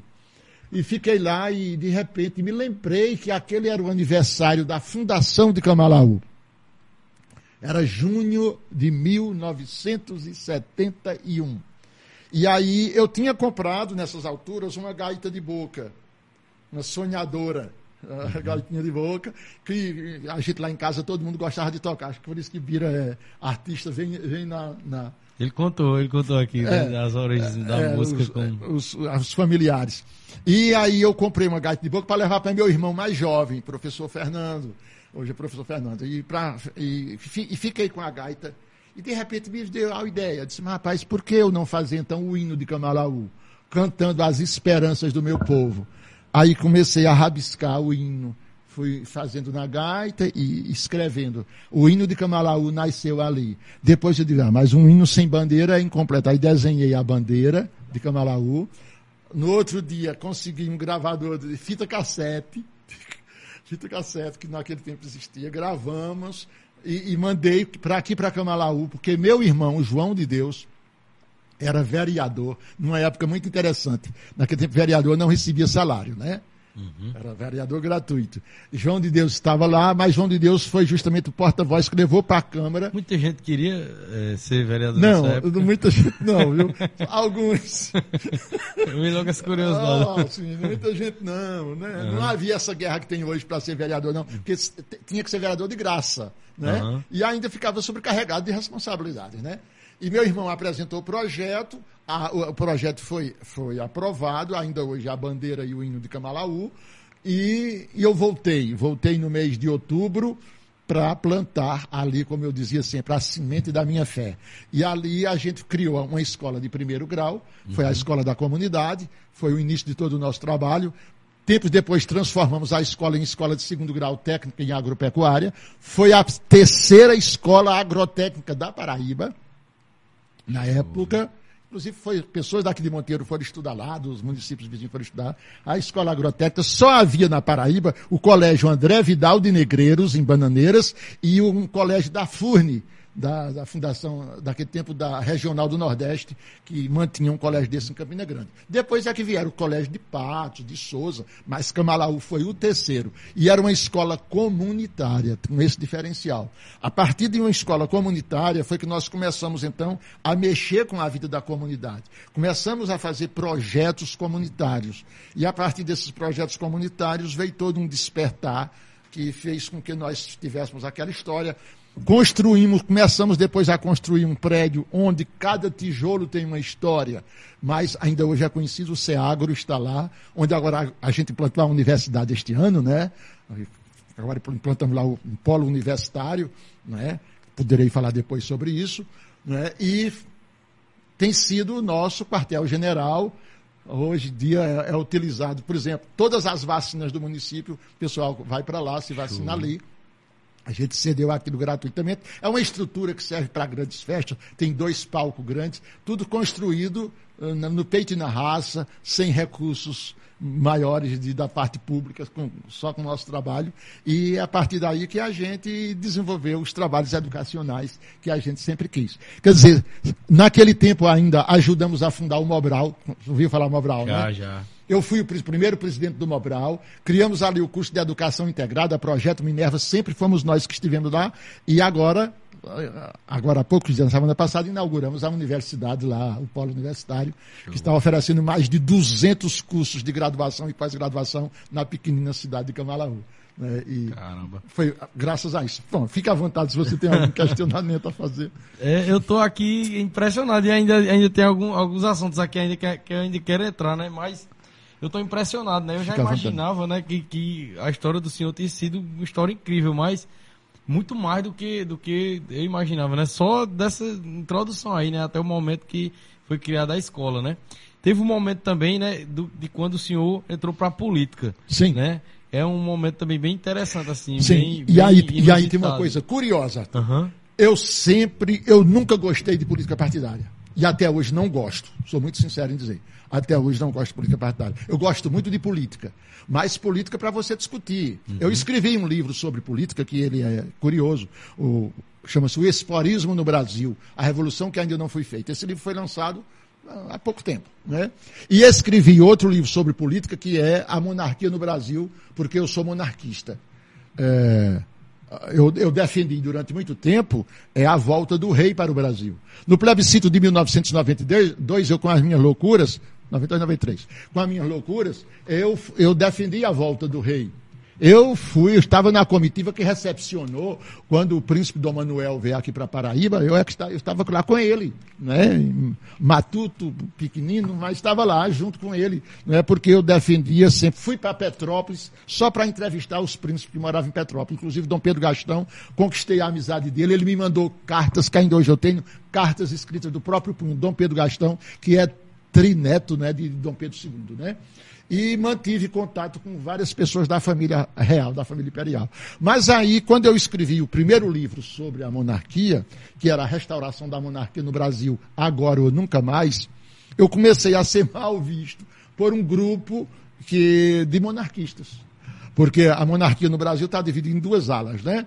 a monarquia dos príncipes filhos de Dom Pedro Gastão, de Orleans e Bragança, e os filhos de Dom Luís de Orleans e Bragança que é o chefe da Casa Imperial ali, ainda atualmente, Dom Luiz, de Orleans de Bragança, e, e Dom Bertrand, de Orleans de Bragança. E eles têm, inclusive, um, um deputado hoje em dia, né? Sim, que tem. É... O, que me o que me desagrada muito, uhum. sou sincero em dizer, porque eu acho que, que, a família não deveria se envolver com a política partidária. Pois bem, mas só para. Uhum. Só estou dizendo que eu nunca gostei de política partidária. Uhum. Gosto, sim, de políticas que discutam políticas públicas, políticas em favor do povo. Mas aí houve um fato, um fato terrível. É, em Camalaú, quando eu, quando eu voltei, eu tive, um, de, num primeiro momento, o apoio de um grande amigo, por sinal, um monteirense. E eu faço questão de proclamar, né, não tem nenhuma ressalva quanto a isso. Foi o senhor Pedro Feitosa Bezerra, conhecido como PP, filho de Pedro Bezerra Filho, um dos grandes líderes políticos de Camalaú, de Monteiro e de todo, que era filho do coronel Pedro Bezerra da Silveira Leal, que foi quem deflagrou a Guerra de 12, junto com o doutor Augusto Santa Cruz, aqui em Monteiro, no início, nas primeiras décadas do século XX. Né? É, a Guerra de 12, ela foi já abordada aqui no nosso podcast e eu queria até é, falar para o senhor como foi interessante, porque foi um jovem de 15 anos de idade né, que é o Abraão Anastácio, que ele estuda a história de Monteiro, né? Trouxe é, pra gente Bom. até documentos aqui. Foi no dia do aniversário de Monteiro. A gente fez um episódio em ah, homenagem ah, à cidade. Muito e ele, ele, contou sobre. É, uh, pois é. Mas aí eu quero ouvir o relato. É, eu escrevi, inclusive, um teve... livro. Eu lancei o livro A Guerra de 12, 100 anos uhum. depois, né? Esse livro foi lançado há um certo tempo. E então, é, foi aquele cidadão que na época estava prefeito de Camalaú quem me deu pleno apoio. Tá. Mas é, posteriormente, eu me indispus com a família que mandava em Camalaú, a família Chaves. né? A família de pessoas, como qualquer família, estavam no poder e, é claro, historicamente conseguiram se manter no poder por mais de 100 anos e foram eles que, eh, na época, conflituaram comigo. Eu hoje, quando olho para o passado, todos são meus amigos. Eu não tenho, felizmente, uhum. Consegui brigar politicamente, mas não, nenhum ficou meu inimigo sentia ameaças de morte, inclusive, mas isso, isso, era em fogo de campanha, né? E naquela época, né, era é, tudo mais... Era, foi muito pesado, uhum. grandes mas é, essas pessoas, eu as reputo como pessoas de bem, dentro das condições dela, foram criados numa época e naquela época eu não tinha muito como contradizê-las. Elas tinham muita influência política aqui em Monteiro. Eu lembro, por exemplo, que a campanha política de que antecedeu, é, deixa-me ver, é, antecedeu o golpe de 64, Monteiro teve um candidato que foi da família Chaves de Camalaú, que foi o senhor João Oliveira Chaves, conhecido como Oliveirinha. Inclusive tem a escola, né, que o nome hoje é João Oliveira Pronto. Chaves. Né? E, e, foi ele, uhum. quer dizer, eles tinham muita influência em todo o município de Monteiro. E essa influência vem desde a época de Dr. Augusto Santa Cruz, porque o coronel Pedro Bezerra da Silveira Leal, conhecido como Pedro Monteiro, era um coronel muito poderoso, mas sem estudo, que foi prestigiado pela política é, de, de, João Pessoa e pela política do Rio de Janeiro. Na época, Rio de Janeiro era a capital do Brasil. E isso desgostou a família Santa Cruz. Augusto Santa Cruz, Miguel Santa Cruz, todos, enfim, Teotônio Santa Cruz, que também nunca quis se envolver com política, é, eles, de um modo geral, é, o pai deles, doutor João Santa Cruz, foi um grande deputado, grande deputado importante na nossa região.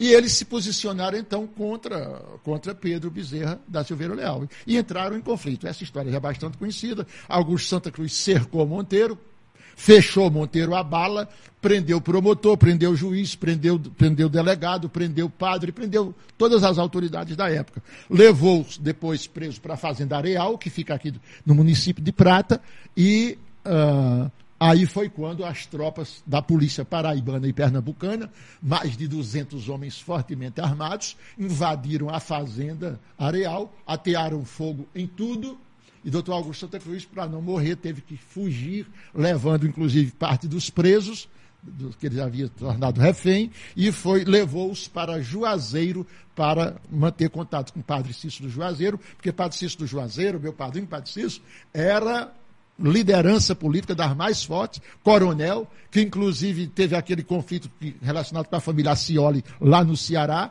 e Padre Cício foi um dos mentores daquele grande conflito lá nos Cariris Novos, é, que, que se estabeleceu naquela época. Então, Padre Cício acolhia basicamente os aqueles que eram tidos como cangaceiros, como no caso de Lampião, Inclusive, a patente de Lampião foi Padre Cício que conseguiu isso, você sabe, todos os ouvintes participantes sabem disso. E, mas Padre Cício era uma figura muito curiosa. Ele era muito religioso, era místico, quer dizer, chegou a ser taumaturgo, para quem não lembra da palavra, é, pessoas que produzem milagres, né? ele chegava a fazer isso, era um homem muito especial, era um visionário, para os espíritas, era um grande médium espírita, né? na verdade, ele tinha sensibilidade mediúnica, sensibilidade é, de, de, prever o futuro, sensibilidade de ver as coisas, e Padre Cícero, ele era, mas era também um poderoso coronel. E quando a oração não resolvia, a bala é, era chamada a resolver. Né? E assim, ele teve grandes fazendas e deu acolhida aos cangaceiros, e foi por isso que o doutor Augusto Santa Cruz foi para lá, para buscar as benesses dele e negociar, inclusive, a continuidade política dele. Só que Padre Cícero não conseguiu resolver o problema e ele voltou e aqui deflagrou, juntou-se com o doutor Franklin Dantas, lá de, de, de, de, Teixeira, aqui da Serra de Teixeira, Franklin Dantas, que também estava descontente com o governo do Estado, e resolveram derrubar o governo do Estado, depor o governador do Estado e evitar que doutor Castro Pinto, então candidato, fosse eleito a governador da Paraíba. Isso jogou todo o Cariri, Sumé, Camalaú, hum, todos os municípios da região, Prata, Ouro Velho, porque naquele tempo todos nós éramos Monteiro, né? Uhum. Jogou é, tudo isso num conflito e aí terminou por eles começarem a. Houve grandes tiroteios. O primeiro foi em Camalaú, na fazenda Queima, na fazenda Carrapateira, depois aqui em Monteiro, na Fazenda Maro. Ainda hoje tem as marcas da bala, quem for visitar a Fazenda Maro, que fica ali perto do, do açude de Poções, não é? E tudo isso. Depois eles começaram a atacar as cidades, começaram por Patos, foi aí onde houve a desmoralização de Dr. Augusto Santa Cruz, porque alguns grupos de homens que os acompanhavam, em vez de, de enobrecer a revolução, fizeram foi roubar a cidade de Patos. Isso fez com que ele caísse de conceito perante o governo federal, que por baixo dos panos o apoiava. Uhum. Hermes da Fonseca. Quem denunciou isso na época foi é, Epitácio Pessoa, que era então presidente do Supremo Tribunal Federal, né? e era paraibano, e era caririzeiro, porque Epitácio é daqui de Natuba. Né? De Natuba? Natuba. É. Caramba, eu não sabia. Então ele sabia de perto a nossa realidade e foi quem é, fez com que o governo federal retirasse o apoio de Augusto Santa Cruz. E foi nesse contexto que se deu a, a revolta de 12. Eles foram passando de cidade em cidade, algumas lutando e outras não, perderam a, a luta em São João do Cariri, porque já estava tudo traçado. Depois de São João do Cariri, eles invadiriam Campina Grande e Cristiano Lauritzen, que era prefeito de Campina Grande, já estava com tudo preparado para esperar Augusto Santa Cruz a bala, mas eles achavam que ganhava em São João do Cariri, ganhariam em Campina, ganhariam em João Pessoa, iriam depor o governo e tomariam conta do, do Estado. Uhum. Porque havia naquele tempo uma chamada política da salvação, ou das salvações, política salvacionista, que era do programa de Hermes da Fonseca.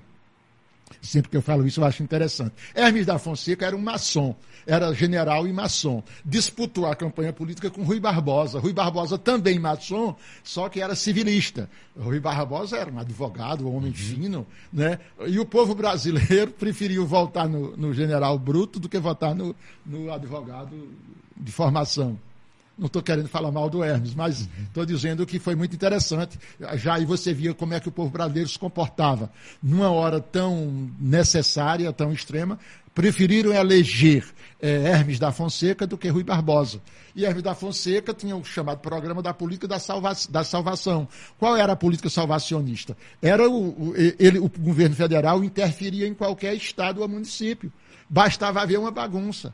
Por isso que uma das, das tramas políticas era causar bagunça para possibilitar a interferência e de, e, do governo federal. E depor os, é, líderes locais. É, interessante. Uhum. Mas aí, o doutor Augusto Santa Cruz começou com todo o apoio de Hermes, mas aí deu problema, porque quando chegaram em Patos, um grupo que não era muito legal, em vez de, de respeitar os cidadãos de Patos, roubaram, assaltaram Patos. Aí deixaram a sociedade é, né, contra. Né? Aí uhum. todo mundo comunicou, olha, esse cara não é salvacionista, coisa nenhuma, esse cara é um pilantra, esse cara é um... Uhum.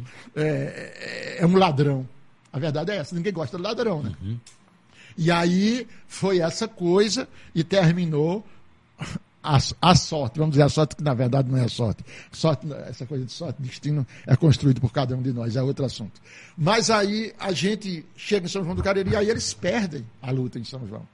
Perdem a luta e quando perde a luta o grupo se, se espalha, se desbarata todo. Augusto Santa Cruz teve que fugir e ao fugir foi para Pernambuco depois foi preso, foi julgado, conseguiu transformar o julgamento dele, que foi feito aqui em Monteiro, conseguiu que os irmãos dele fossem, inclusive, advogados do, da causa. Augusto Santa Cruz foi então julgado não como um criminoso comum, mas como um revolucionário. E como revolucionário tinha as benesses da lei, uhum. das leis que, que anistias, né? é, as anistias. Resultado, foi, foi solto. Quando foi solto, o governo de Pernambuco prontamente o convidou para ser juiz de direito na vizinha cidade de Afogado da Engazeira, na comarca de Afogados, onde ele foi juiz durante muito tempo, aqui, vizinho a Monteiro, uhum. que era a uhum. terra de origem dele. Né? E só saiu de Afogados da Engazeira porque havia um homem muito perigoso lá em Limoeiro, de Pernambuco, Limoeiro do Norte, né, que era da, da, família da família Rego, né, coronel da família de Heráclito, Heráclito do Rego, né, que é muito conhecido os coronéis. E aí o governador de Pernambuco, preocupado, quem é que iria dar um jeito no coronel, disseram, só tem um homem que dá um jeito ao coronel. É o doutor Augusto Santa Cruz, que é lá de Monteiro, que é o juiz de Afogados da Engazeira. Removeram Augusto lá para Afogados da para Limoeiro, onde ele controlou realmente lá a turma, né? Ele era um cara muito curioso. Augusto Santa Cruz, eu não quero entrar no detalhe porque já é outra história, uhum. mas Augusto Santa Cruz, ele era um homem de valores enormes. E eu vejo, Monteiro ainda tem muitos descendentes deles, e alguns até têm medo. Muitos têm raiva dele, com uma certa razão, mas têm medo, mas é um homem de grande valor. De grande valor. Augusto Santa Cruz, inclusive, ele, era invejado por Lampião, rei do cangaço. Lampião tinha maior vontade de encontrar-se com Augusto. Maior vontade. Queria muito encontrar Augusto. E um dia ele aproveitou, quando Augusto Santa Cruz era juiz de afogados, Lampião disse, hoje eu te pego. Augusto Santa Cruz ia voltando de, de segundo a história, ia voltando de, de Arco Verde. Arco Verde nesse tempo chamava-se Rio Branco. Né? E aí o bando de Lampião pegou numa curva da estrada, colocou as pedras de manhã, e Tucalhar Augusto Santa Cruz. O motorista vai dirigindo, não é? O carrinho de doutor Augusto, naquele tempo, né? Aqueles carrinhos antigos, né? Vai dirigindo e de repente a pedra na frente. O motorista diz, doutor Augusto, é, cercaram, fecharam a estrada. Ele disse, passe por cima. Doutor Augusto, não dá para passar por cima. Então pare. O senhor não quer que eu volte? Ele disse, você sabe que eu não sou homem de voltar de meio de caminho. Aí para o carro. Quando para o carro, o bando de Lampião cerca o carro. Lampião, para zombar de doutor Augusto. E Augusto Santa Cruz, já com cabelo assim, meio como o meu, branquinho. Lampião chega perto de Augusto Santa Cruz e diz: Ô meu velhinho, ô meu velhinho, o senhor não sabe se doutor Augusto Santa Cruz, o juiz, de afogado vem por aí, não. Augusto Santa Cruz nunca, nunca deixou de ser elegante, né? dizem, desce do carro elegantemente, se aproxima de Lampião, fica a um metro de distância de Lampião, olha para Lampião e diz, em primeiro lugar, bom dia. Já desarmo, já uma lição de moral. Em primeiro lugar, bom dia. Doutor Augusto Santa Cruz sou eu. E o senhor é quem? Olha, devolveu. E o senhor é quem? Aí Lampião se desmantelou. Disse, eu sou Lampião, capitão Virgulino Ferreira disse, ah, o senhor é Lampião. Muito bem, muito bem, Lampião. Prazer em conhecê-lo. Agora, você sabe que eu sou juiz de direito dessa comarca. Eu não tolero bandidos igual a você. Eu vou lhe dar cinco minutos para você se retirar com o bando, sob pena de eu lhe dar voz de prisão. Imagina quem era que ia prender. Ele, só ele e o motorista. ele né? e o motorista. Eu vou lhe dar voz de prisão. Como diz o Matuto, o Lampião desunerou-se. Né? Pediu desculpas, mandou os cangaceiros retirar as pedras. Doutor Augusto passou e os cangaceiros disseram, capitão, Virgulino, senhor. Disse, olha, um homem como Augusto ninguém põe a mão. Né? E assim foi o encontro dos uhum. dois. Mas tá bom, vamos deixar um pouco. Show de bola e, e, e impressionante também saber essas histórias aí. É, mas aí, aí eu, voltando, eu, uhum. tinha, eu tinha deixado a história quando eu voltei para Camalaú, que era um filho, um, um neto de, de Pedro Bezerra da Silveira Leal, né? Que estava justamente, era o prefeito de Camalaú da época, que me deu apoio, contrariando a, o grupo político, porque Camalaú só, na, até então só tinha um, um candidato grupo, né? por eleição, candidato uhum. único, não havia dois havia partidos. anos só o mesmo é, grupo. Só o mesmo, né? uhum. o, o, só candidato único. Isso foi feito num infeliz de um acordo que houve aqui em Monteiro, entre a, a, as famílias de Camalaú, para poder darem a emancipação política de Camalaú, houve esse acordo. Só quem poderia mandar em Camalaú eram as famílias do poder na época, uhum. que estavam no poder. Pronto. Então foi isso. Então, eu, quando eu comecei a fazer o meu trabalho lá em Camalaú, eu comecei a ser pressionado. Pressionado, pressionado. Porque era assim, Arthur, coisa interessante. Quando a gente fala a verdade, é, não, a, a gente sofre querendo ou não, sofre. E eu, eu era professor, eu estava chegando ali. E como professor, naquele tempo existia uma disciplina na escola chamada OSPB, Organização Social e Política do Brasil. Né?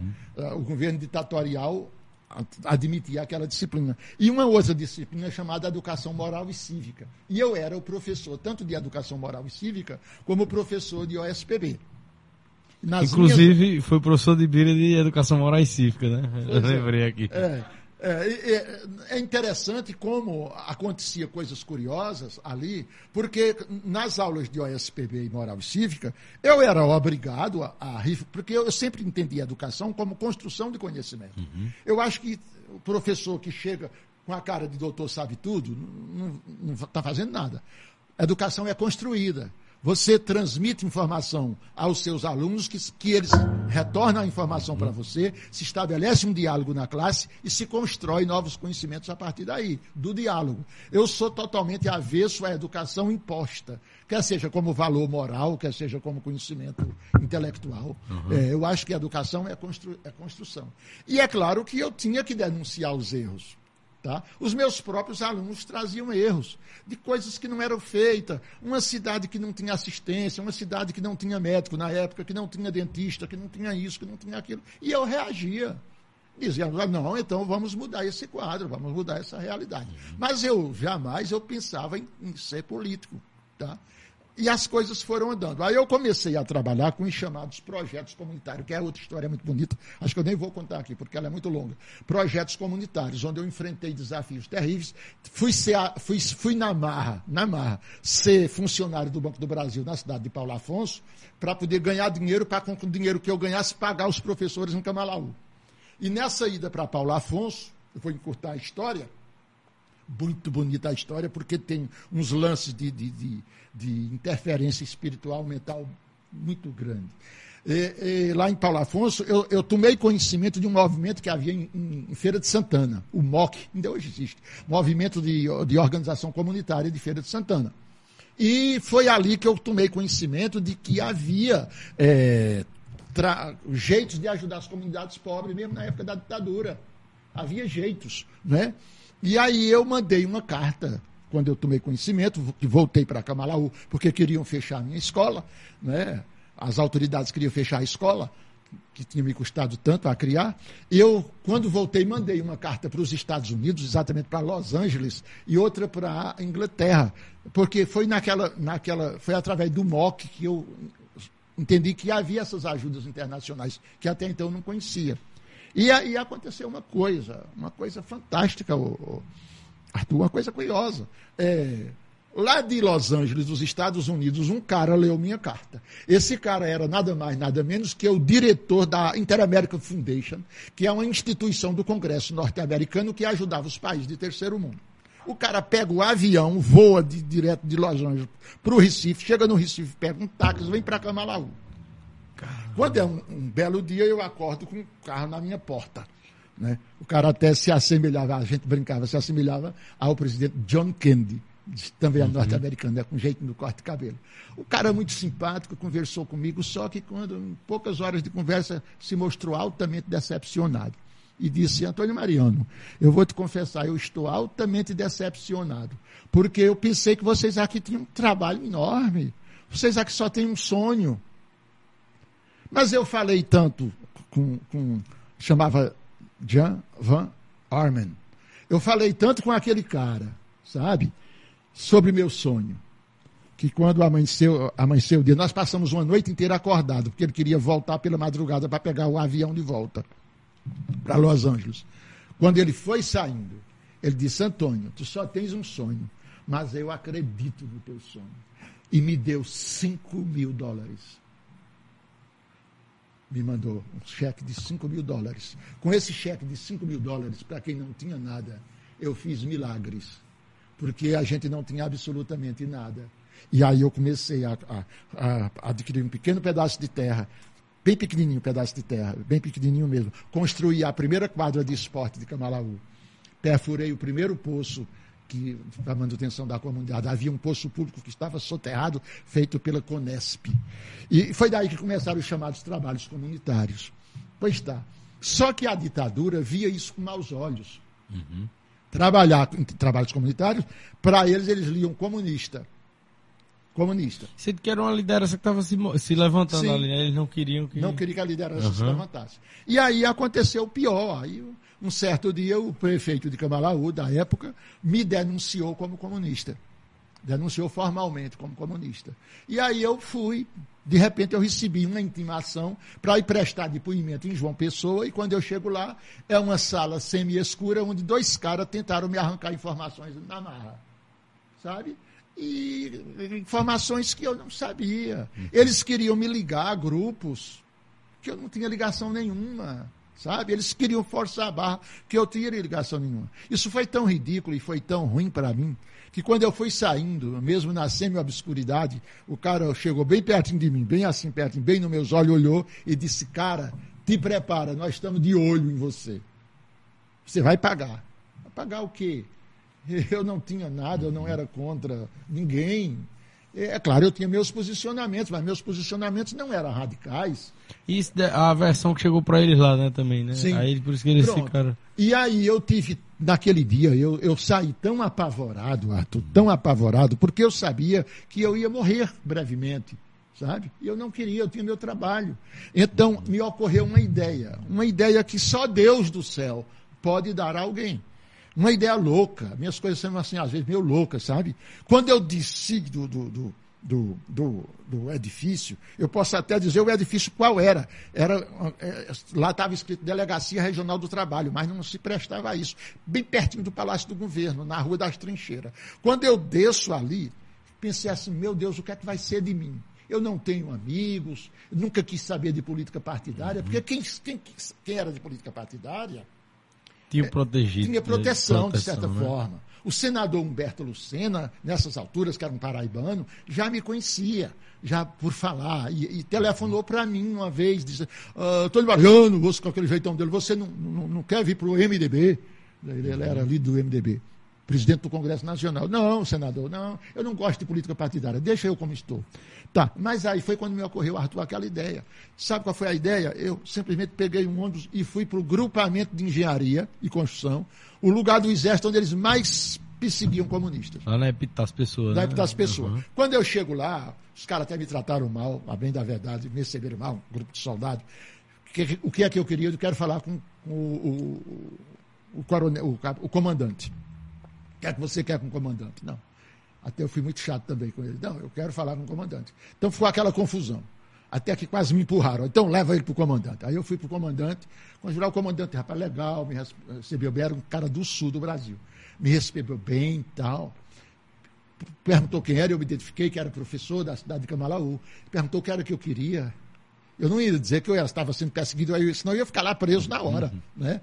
Eu disse, não, comandante, o que eu quero é que o senhor ajude minha comunidade. Eu sei que existe um programa chamado ACISO, Ação Cívico-Social do Exército Brasileiro, e eu vim pedir ajuda para a minha comunidade. O que é que sua comunidade precisa? Ele perguntou, eu olha, comandante, minha comunidade tem nada. Minha comunidade faz anos que não tem um médico, faz anos que não tem um dentista. Ele disse, como é? E onde é que anda o prefeito? Mesmo assim. Os prefeitos eram do lado deles, né? Era tudo ligado à arena, né? E onde anda o prefeito? Aí eu não ia falar mal do prefeito, porque eu não era doido. Né? Eu só fiz dizer assim, não, comandante, olha, o prefeito, coitado, deve estar lá preocupado com tanto problema. Ah, mas ah, é isso que eu estou dizendo ao senhor. Minha comunidade precisa principalmente de ajuda médica. Ele chamou lá um cara, chamava-se Palhares, um capitão. O cara disse, olha, atende esse professor. O capitão me levou lá, perguntou tudo de minha vida e de Camalaú.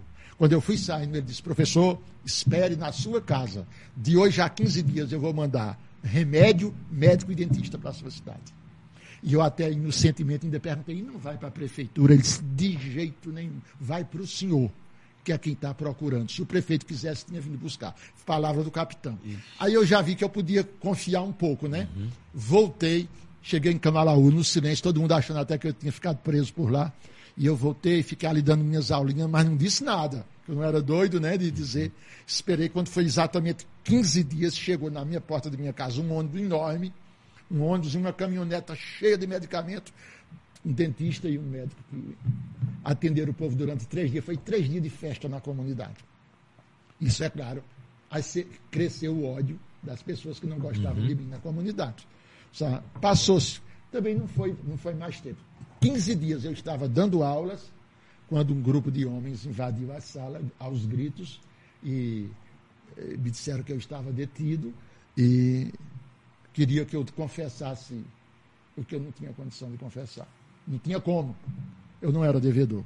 Aqueles caras me fizeram tanta pressão, tanta ameaça, quebraram o birô que eu dava aula. Sabe? E eu sozinho. Isso funcionou para as pessoas que, que conhecem Camalaú, onde hoje está a loja maçônica de Camalaú. Fomos nós que construímos aquele prédio.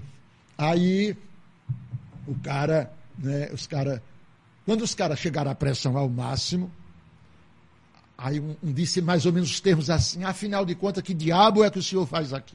Mesmo assim. O senhor fica querendo nos enganar. A gente sabe de sua vida, sabia nada, eu não, eu, não, eu não, tinha nada, não tinha contato. As, os comunistas que iam lá, eu, eu, sempre fui contra, como também os direitistas, o pessoal da TFP, Tradição Família Propriedade, foram lá não sei quantas vezes para me arrebanhar. Para lá da direita eu também não quis, eu não queria saber nem de esquerda nem de direita. E aí foi quando aí eu me deu de novo a intuição. Eu digo, ah, quem, graças a Deus, mesmo assim, graças a Deus que o exército está me ajudando. Eles disseram, que exército? Conta essa história direito. Aí foi quando uma caixa de remédio, duas caixas de remédio enormes que o exército tinha me dado, cheia de remédio para dar ao povo, estava lá na dita sala. Digo, olha ali. Estava escrito SEMI, Central de Medicamento Exército Brasileiro. Eles foram lá, rasgaram as caixas, abriram. Ficaram falando entre eles e quando voltaram, voltaram com totalmente outra postura. Me pediram desculpas, disseram que tinha uma coisa errada, pediram para calmamente eu contar a história. Aí eu contei a eles toda a minha história. Toda não, uma parte da minha história.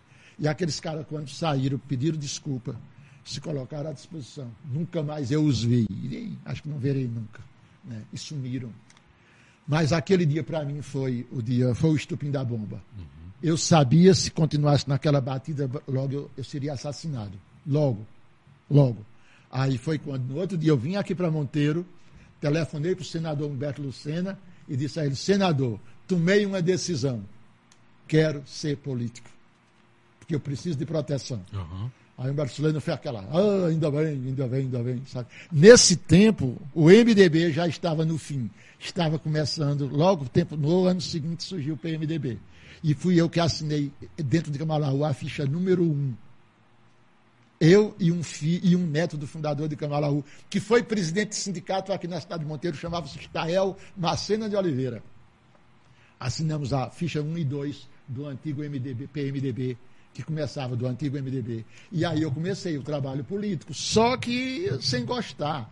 Só que aí os que não gostavam de mim e eram políticos, agora tinham nas mãos tudo o que queriam para me massacrar. Porque agora eu era político como eles. Uhum. Né? Mas eu nunca sonhei, nunca quis, nunca pensei em ser político. Então foi assim que começa a minha história política. E aí eu só tinha um jeito, não tinha candidato, eu não tinha nada, eles tinham tudo. O comércio era deles, as igrejas eram deles, tudo era deles, tudo, até a justiça era controlada por eles. E eu, pobre de um menino, vinte e poucos anos de idade, fazer o quê? Sabe? Sem ninguém. Aí um grupo de pessoas pequenininhas me apoiou, coitado, mas nem tinha nem coragem de é isso, isso que eu ia perguntar, é. como é que as não, pessoas não tinham coragem, recepcionaram não. a primeira vez que tinha dois grupos é. candidatos. o primeiro discurso político feito em Camalaú foi fantástico. Eu estava lá na minha casa, era um dia de feira, a feira era no domingo e a feira era no meio da rua. E chegou lá para me visitar Ronaldo Cunha Lima, o poeta Ronaldo Cunha Lima, e na época o deputado Marcondes Gadelha. É, eles ouviram falar da história e foram me ver, foram os primeiros a me visitar. E chegaram lá e Ronaldo foi para lá, para casa, e tomaram cachaça junto, e Ronaldo gostava muito de uma pinga, e fizeram muitos versos lá em casa. E aí me perguntaram, Antônio Mariano, você tem coragem de ir para a rua para a gente fazer o primeiro comício, agora sem ninguém prevenir, sem ser tempo nem de campanha? Aí vamos, aí fomos nós três, eu, Ronaldo Cunha Lima e, e, e, e o senador Marconi Gadelha. Subimos no banco da rua, da feira, e começamos a discursar. Mas, meu amigo, eu nunca vi Camalaú numa situação tão de pavor. Porque o meu, o meu grupo, que não era grupo, uhum. quem é político hoje, como Bira sabe, hoje, hoje a gente ainda não tem um grupo confiável, de certa uhum. forma, tem, tem as pessoas confiáveis. Mas aquele grupo, certo, você não tem ainda. Você e com certeza o sujeito o pessoal... do seu lado, de repente é um sujeito uhum. traidor, é um sujeito indecente, e aí não... E com certeza o pessoal que é, que, que ele apoiava ali, ele apoiava com medo, né? Sim, de, eu vi de, até de se declarar, né? Arthur, eu vi muitas mães de família pegar as filhas pelas orelhas Porque as meninas eram aproximadas a mim, porque eu era professor. Então, é claro que as estudantes chegavam para ver o professor que estava falando na, no meio da rua, porque era o que é estava vendo, né? Era uma novidade. Nossa, nunca vi Camalau com tanto pavor como naquele dia. Pronto, começou daí. E aí foi massacre, massacre. Eu fui candidato a prefeito, três vezes consecutivas. Tomavam na minha cara a, a campanha, sabe? Mas eu, mesmo assim, bem votado. Uhum. Poxa, Camalaú, na época, tinha o quê? Tinha 2 mil eleitores, eu ainda tive 900 e tantos sabe? Fui por aí, perdendo mais, cada vez mais melhorando. Aí ganhei para prefeito, ganhei em, em 1997, 96, né? Assumi em 97, mas só ganhei com um vereador. Todos os outros vereadores contra. Pronto, foi o estufim da bomba para me perseguirem durante o período. Então foi assim, uma vida política atribulada, Agora, sempre pautada muito no, em valores muito fortes, sabe? Uhum. Por exemplo, para você ter uma ideia, na história de Camalaú, eu fui o primeiro prefeito a fazer concurso público. Antes nunca tinha havido. Dois que tentaram fazer foram anulados por ilegalidade. É, na história de Camalaú, eu fui o primeiro prefeito a dar é, é, salário mínimo, pagar salário mínimo aos professores. Coisa que ninguém nunca tinha feito antes. Quer dizer, Tá bom, parar por aqui. é? Mas uma coisa, me dediquei à educação e aí fiz um. Tentaram, passaram quatro anos tentando caçar meu mandato. Nunca conseguiram me afastar. E eles tinham oito vereadores. Eu só tinha um. Né? Na época era sete, depois passou a, a, a nove, né? E aí tentaram desesperadamente caçar meu mandato, não conseguiram. Depois que eu saí da prefeitura, ainda passei 11 anos respondendo processo. 11 anos. Mas me libertei de todos, nunca tive nenhuma condenação. Nunca, nenhuma condenação. Foi assim uma vida política um tanto atribulada. Também feita a contragosto. Eu não gosto de política partidária até hoje, porque, embora ela seja uma coisa necessária, boa, necessária, boa no sentido que ela é necessária. É pela política partidária que a gente realiza o sonho de tanta gente. É pela política partidária que a gente é, implanta políticas públicas que o povo precisa tanto.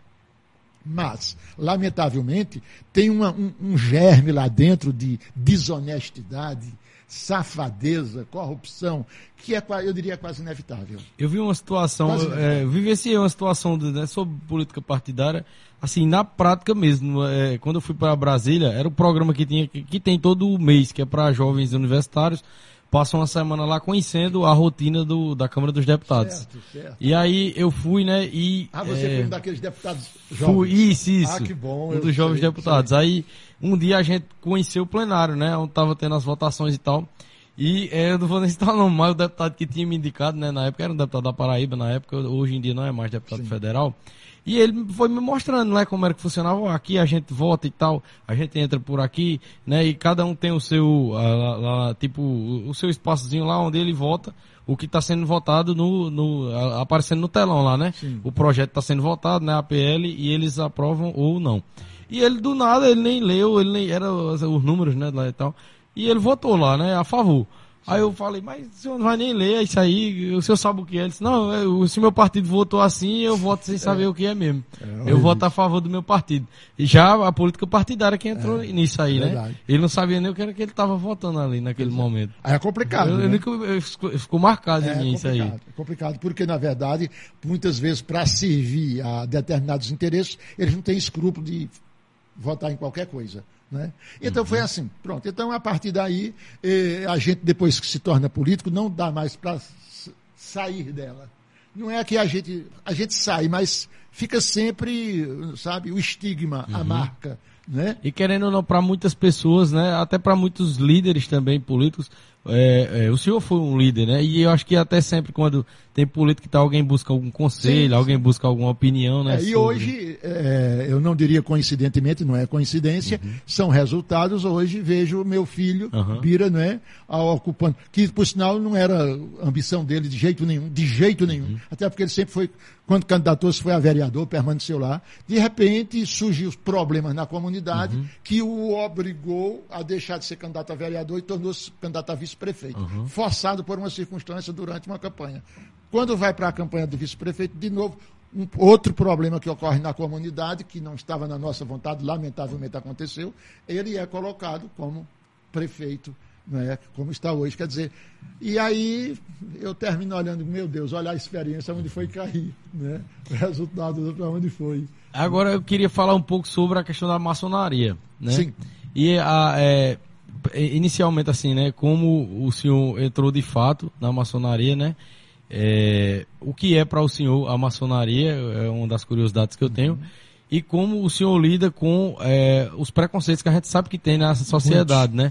Pela, a, é, pela questão da, da, maçonaria ter ali uma forma mais reservada né, de, de funcionar e tal, muitos, é, até líderes religiosos eu já vi, né, querem obrigar que, que digam que, como é e, e acabam rotulando de algumas coisas que eu sei que não é é, é, verdade, né? Muitas pessoas falam que é do diabo e tudo mais.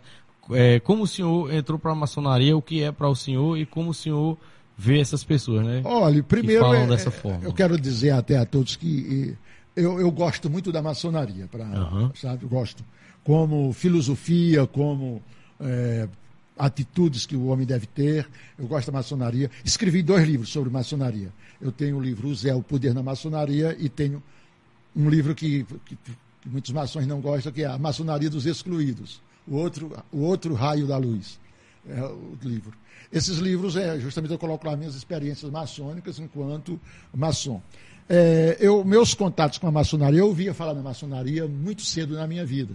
Quando falava-se, por exemplo, na, na, na Guerra dos Quebra-Quilos, que foi aqui, na, Monteiro, inclusive, sofreu o efeito da Guerra dos Quebra-Quilos, é, salvo engano, do século XVIII, né? É, que inclusive destruíram hum, cartórios, hum, secretarias de, de, de, de, repartições públicas e tal. E o grito de guerra na época era contra os maçons, morte aos maçons. Aquilo, quando eu lia, me dava puxa vida, quer dizer que os maçons eram tão ruins assim que havia esse grito de guerra, morte aos maçons, é que havia um, um fanatismo religioso muito forte tá, contra a maçonaria. Mas aí eu fui descobrindo outras coisas. Eu, por exemplo, eu fui descobrindo que Tiradentes, o grande herói Tiradentes, que é cultuado por tanta gente, era maçom que os outros da Inconfidência Mineira, Alvarenga Peixoto, Tomás Antônio Gonzaga, Cláudio Manuel da Costa, etc., todos os inconfidentes eram maçons. Só que me doía uma coisa, eu não entendia, que o traidor era maçom, Joaquim Silvério dos Reis. Que diabo é tem essa instituição? E, e o senhor, antes de, da gente chegar Isso nesse antes, assunto, não, o senhor falou sim. dos dois candidatos a presidente, que os dois eram maçons sim, também. Sim, já na e tinham dois perfis totalmente diferentes. É, exatamente. Interessante. E, e aquilo, uhum. eu, eu, ficava preocupado com aquela situação. E comecei a observar a maçonaria. Tive aquele contato com a ação maçônica Abraão Lincoln Brasília, uhum. que me chamou a atenção pelo modo como eles me tratavam. Eu era apenas um jovem na busca de um emprego, como eles me tratavam. Aquilo também deixou uma marca. Mas eu comecei a estudar e fui vendo que a maçonaria, pelo que se via, era uma instituição antiquíssima, uma instituição milenar, etc. E aí fui vendo que tinha umas coisas que não batiam com a realidade que me falavam. Há pessoas que tinham ódio da maçonaria. E esse ódio aqui na nossa região surgiu principalmente depois do quebra-quilos. Porque eram alguns padres, alguns líderes da igreja que falavam isso. Eu, eu, na minha infância, cheguei a ver muitas pessoas falarem né, da maçonaria. E aí eu vim também dar uma pesquisada já na, é, depois de, de 18 anos de idade e fui vendo que não era muito não era daquilo que eu ouvia, né? Que diziam. Pois aconteceu comigo. Só que aí aconteceu o seguinte, quando eu voltei para Camalaú, aí eu comecei a fazer os chamados encontros holísticos. Eu lembro que no ano de 1992 nós já promovemos um grande encontro holístico que trouxe pessoas de todo o Brasil. A gente chamava com aquele encontro ECUM, Encontro Ecumênico de Místicos e Pensadores. Nós fizemos vários ECUNs, depois fizemos vários festivais holísticos. E naqueles festivais holísticos eu trazia pessoas de todas as religiões. Mas não só de todas as religiões, eu trazia de todas as filosofias Trazia pessoas das filosofias orientais, trazia gente do candomblé, trazia da Umbanda, trazia das igrejas cristãs, trazia espíritas, trazia todo tipo de gente. E botava todo mundo numa mesa para discutir.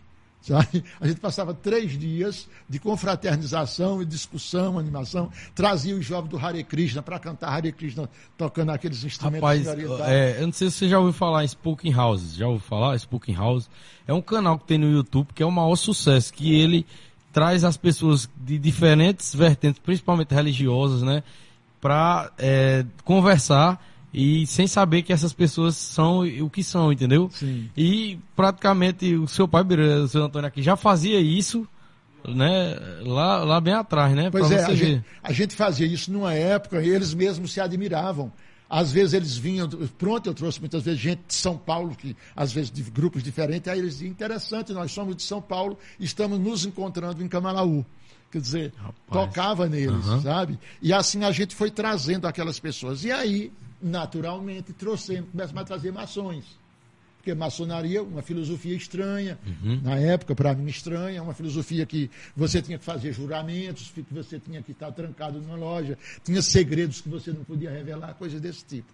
E nós trouxemos várias vezes maçons para discutir conosco como trouxemos Rosa Cruzes, como trouxemos pessoas da Ascensionada Ordem Mística, como trouxemos pessoas da Ordem Carruna, como trouxemos de várias ordens esotéricas, mas a maçonaria estava lá.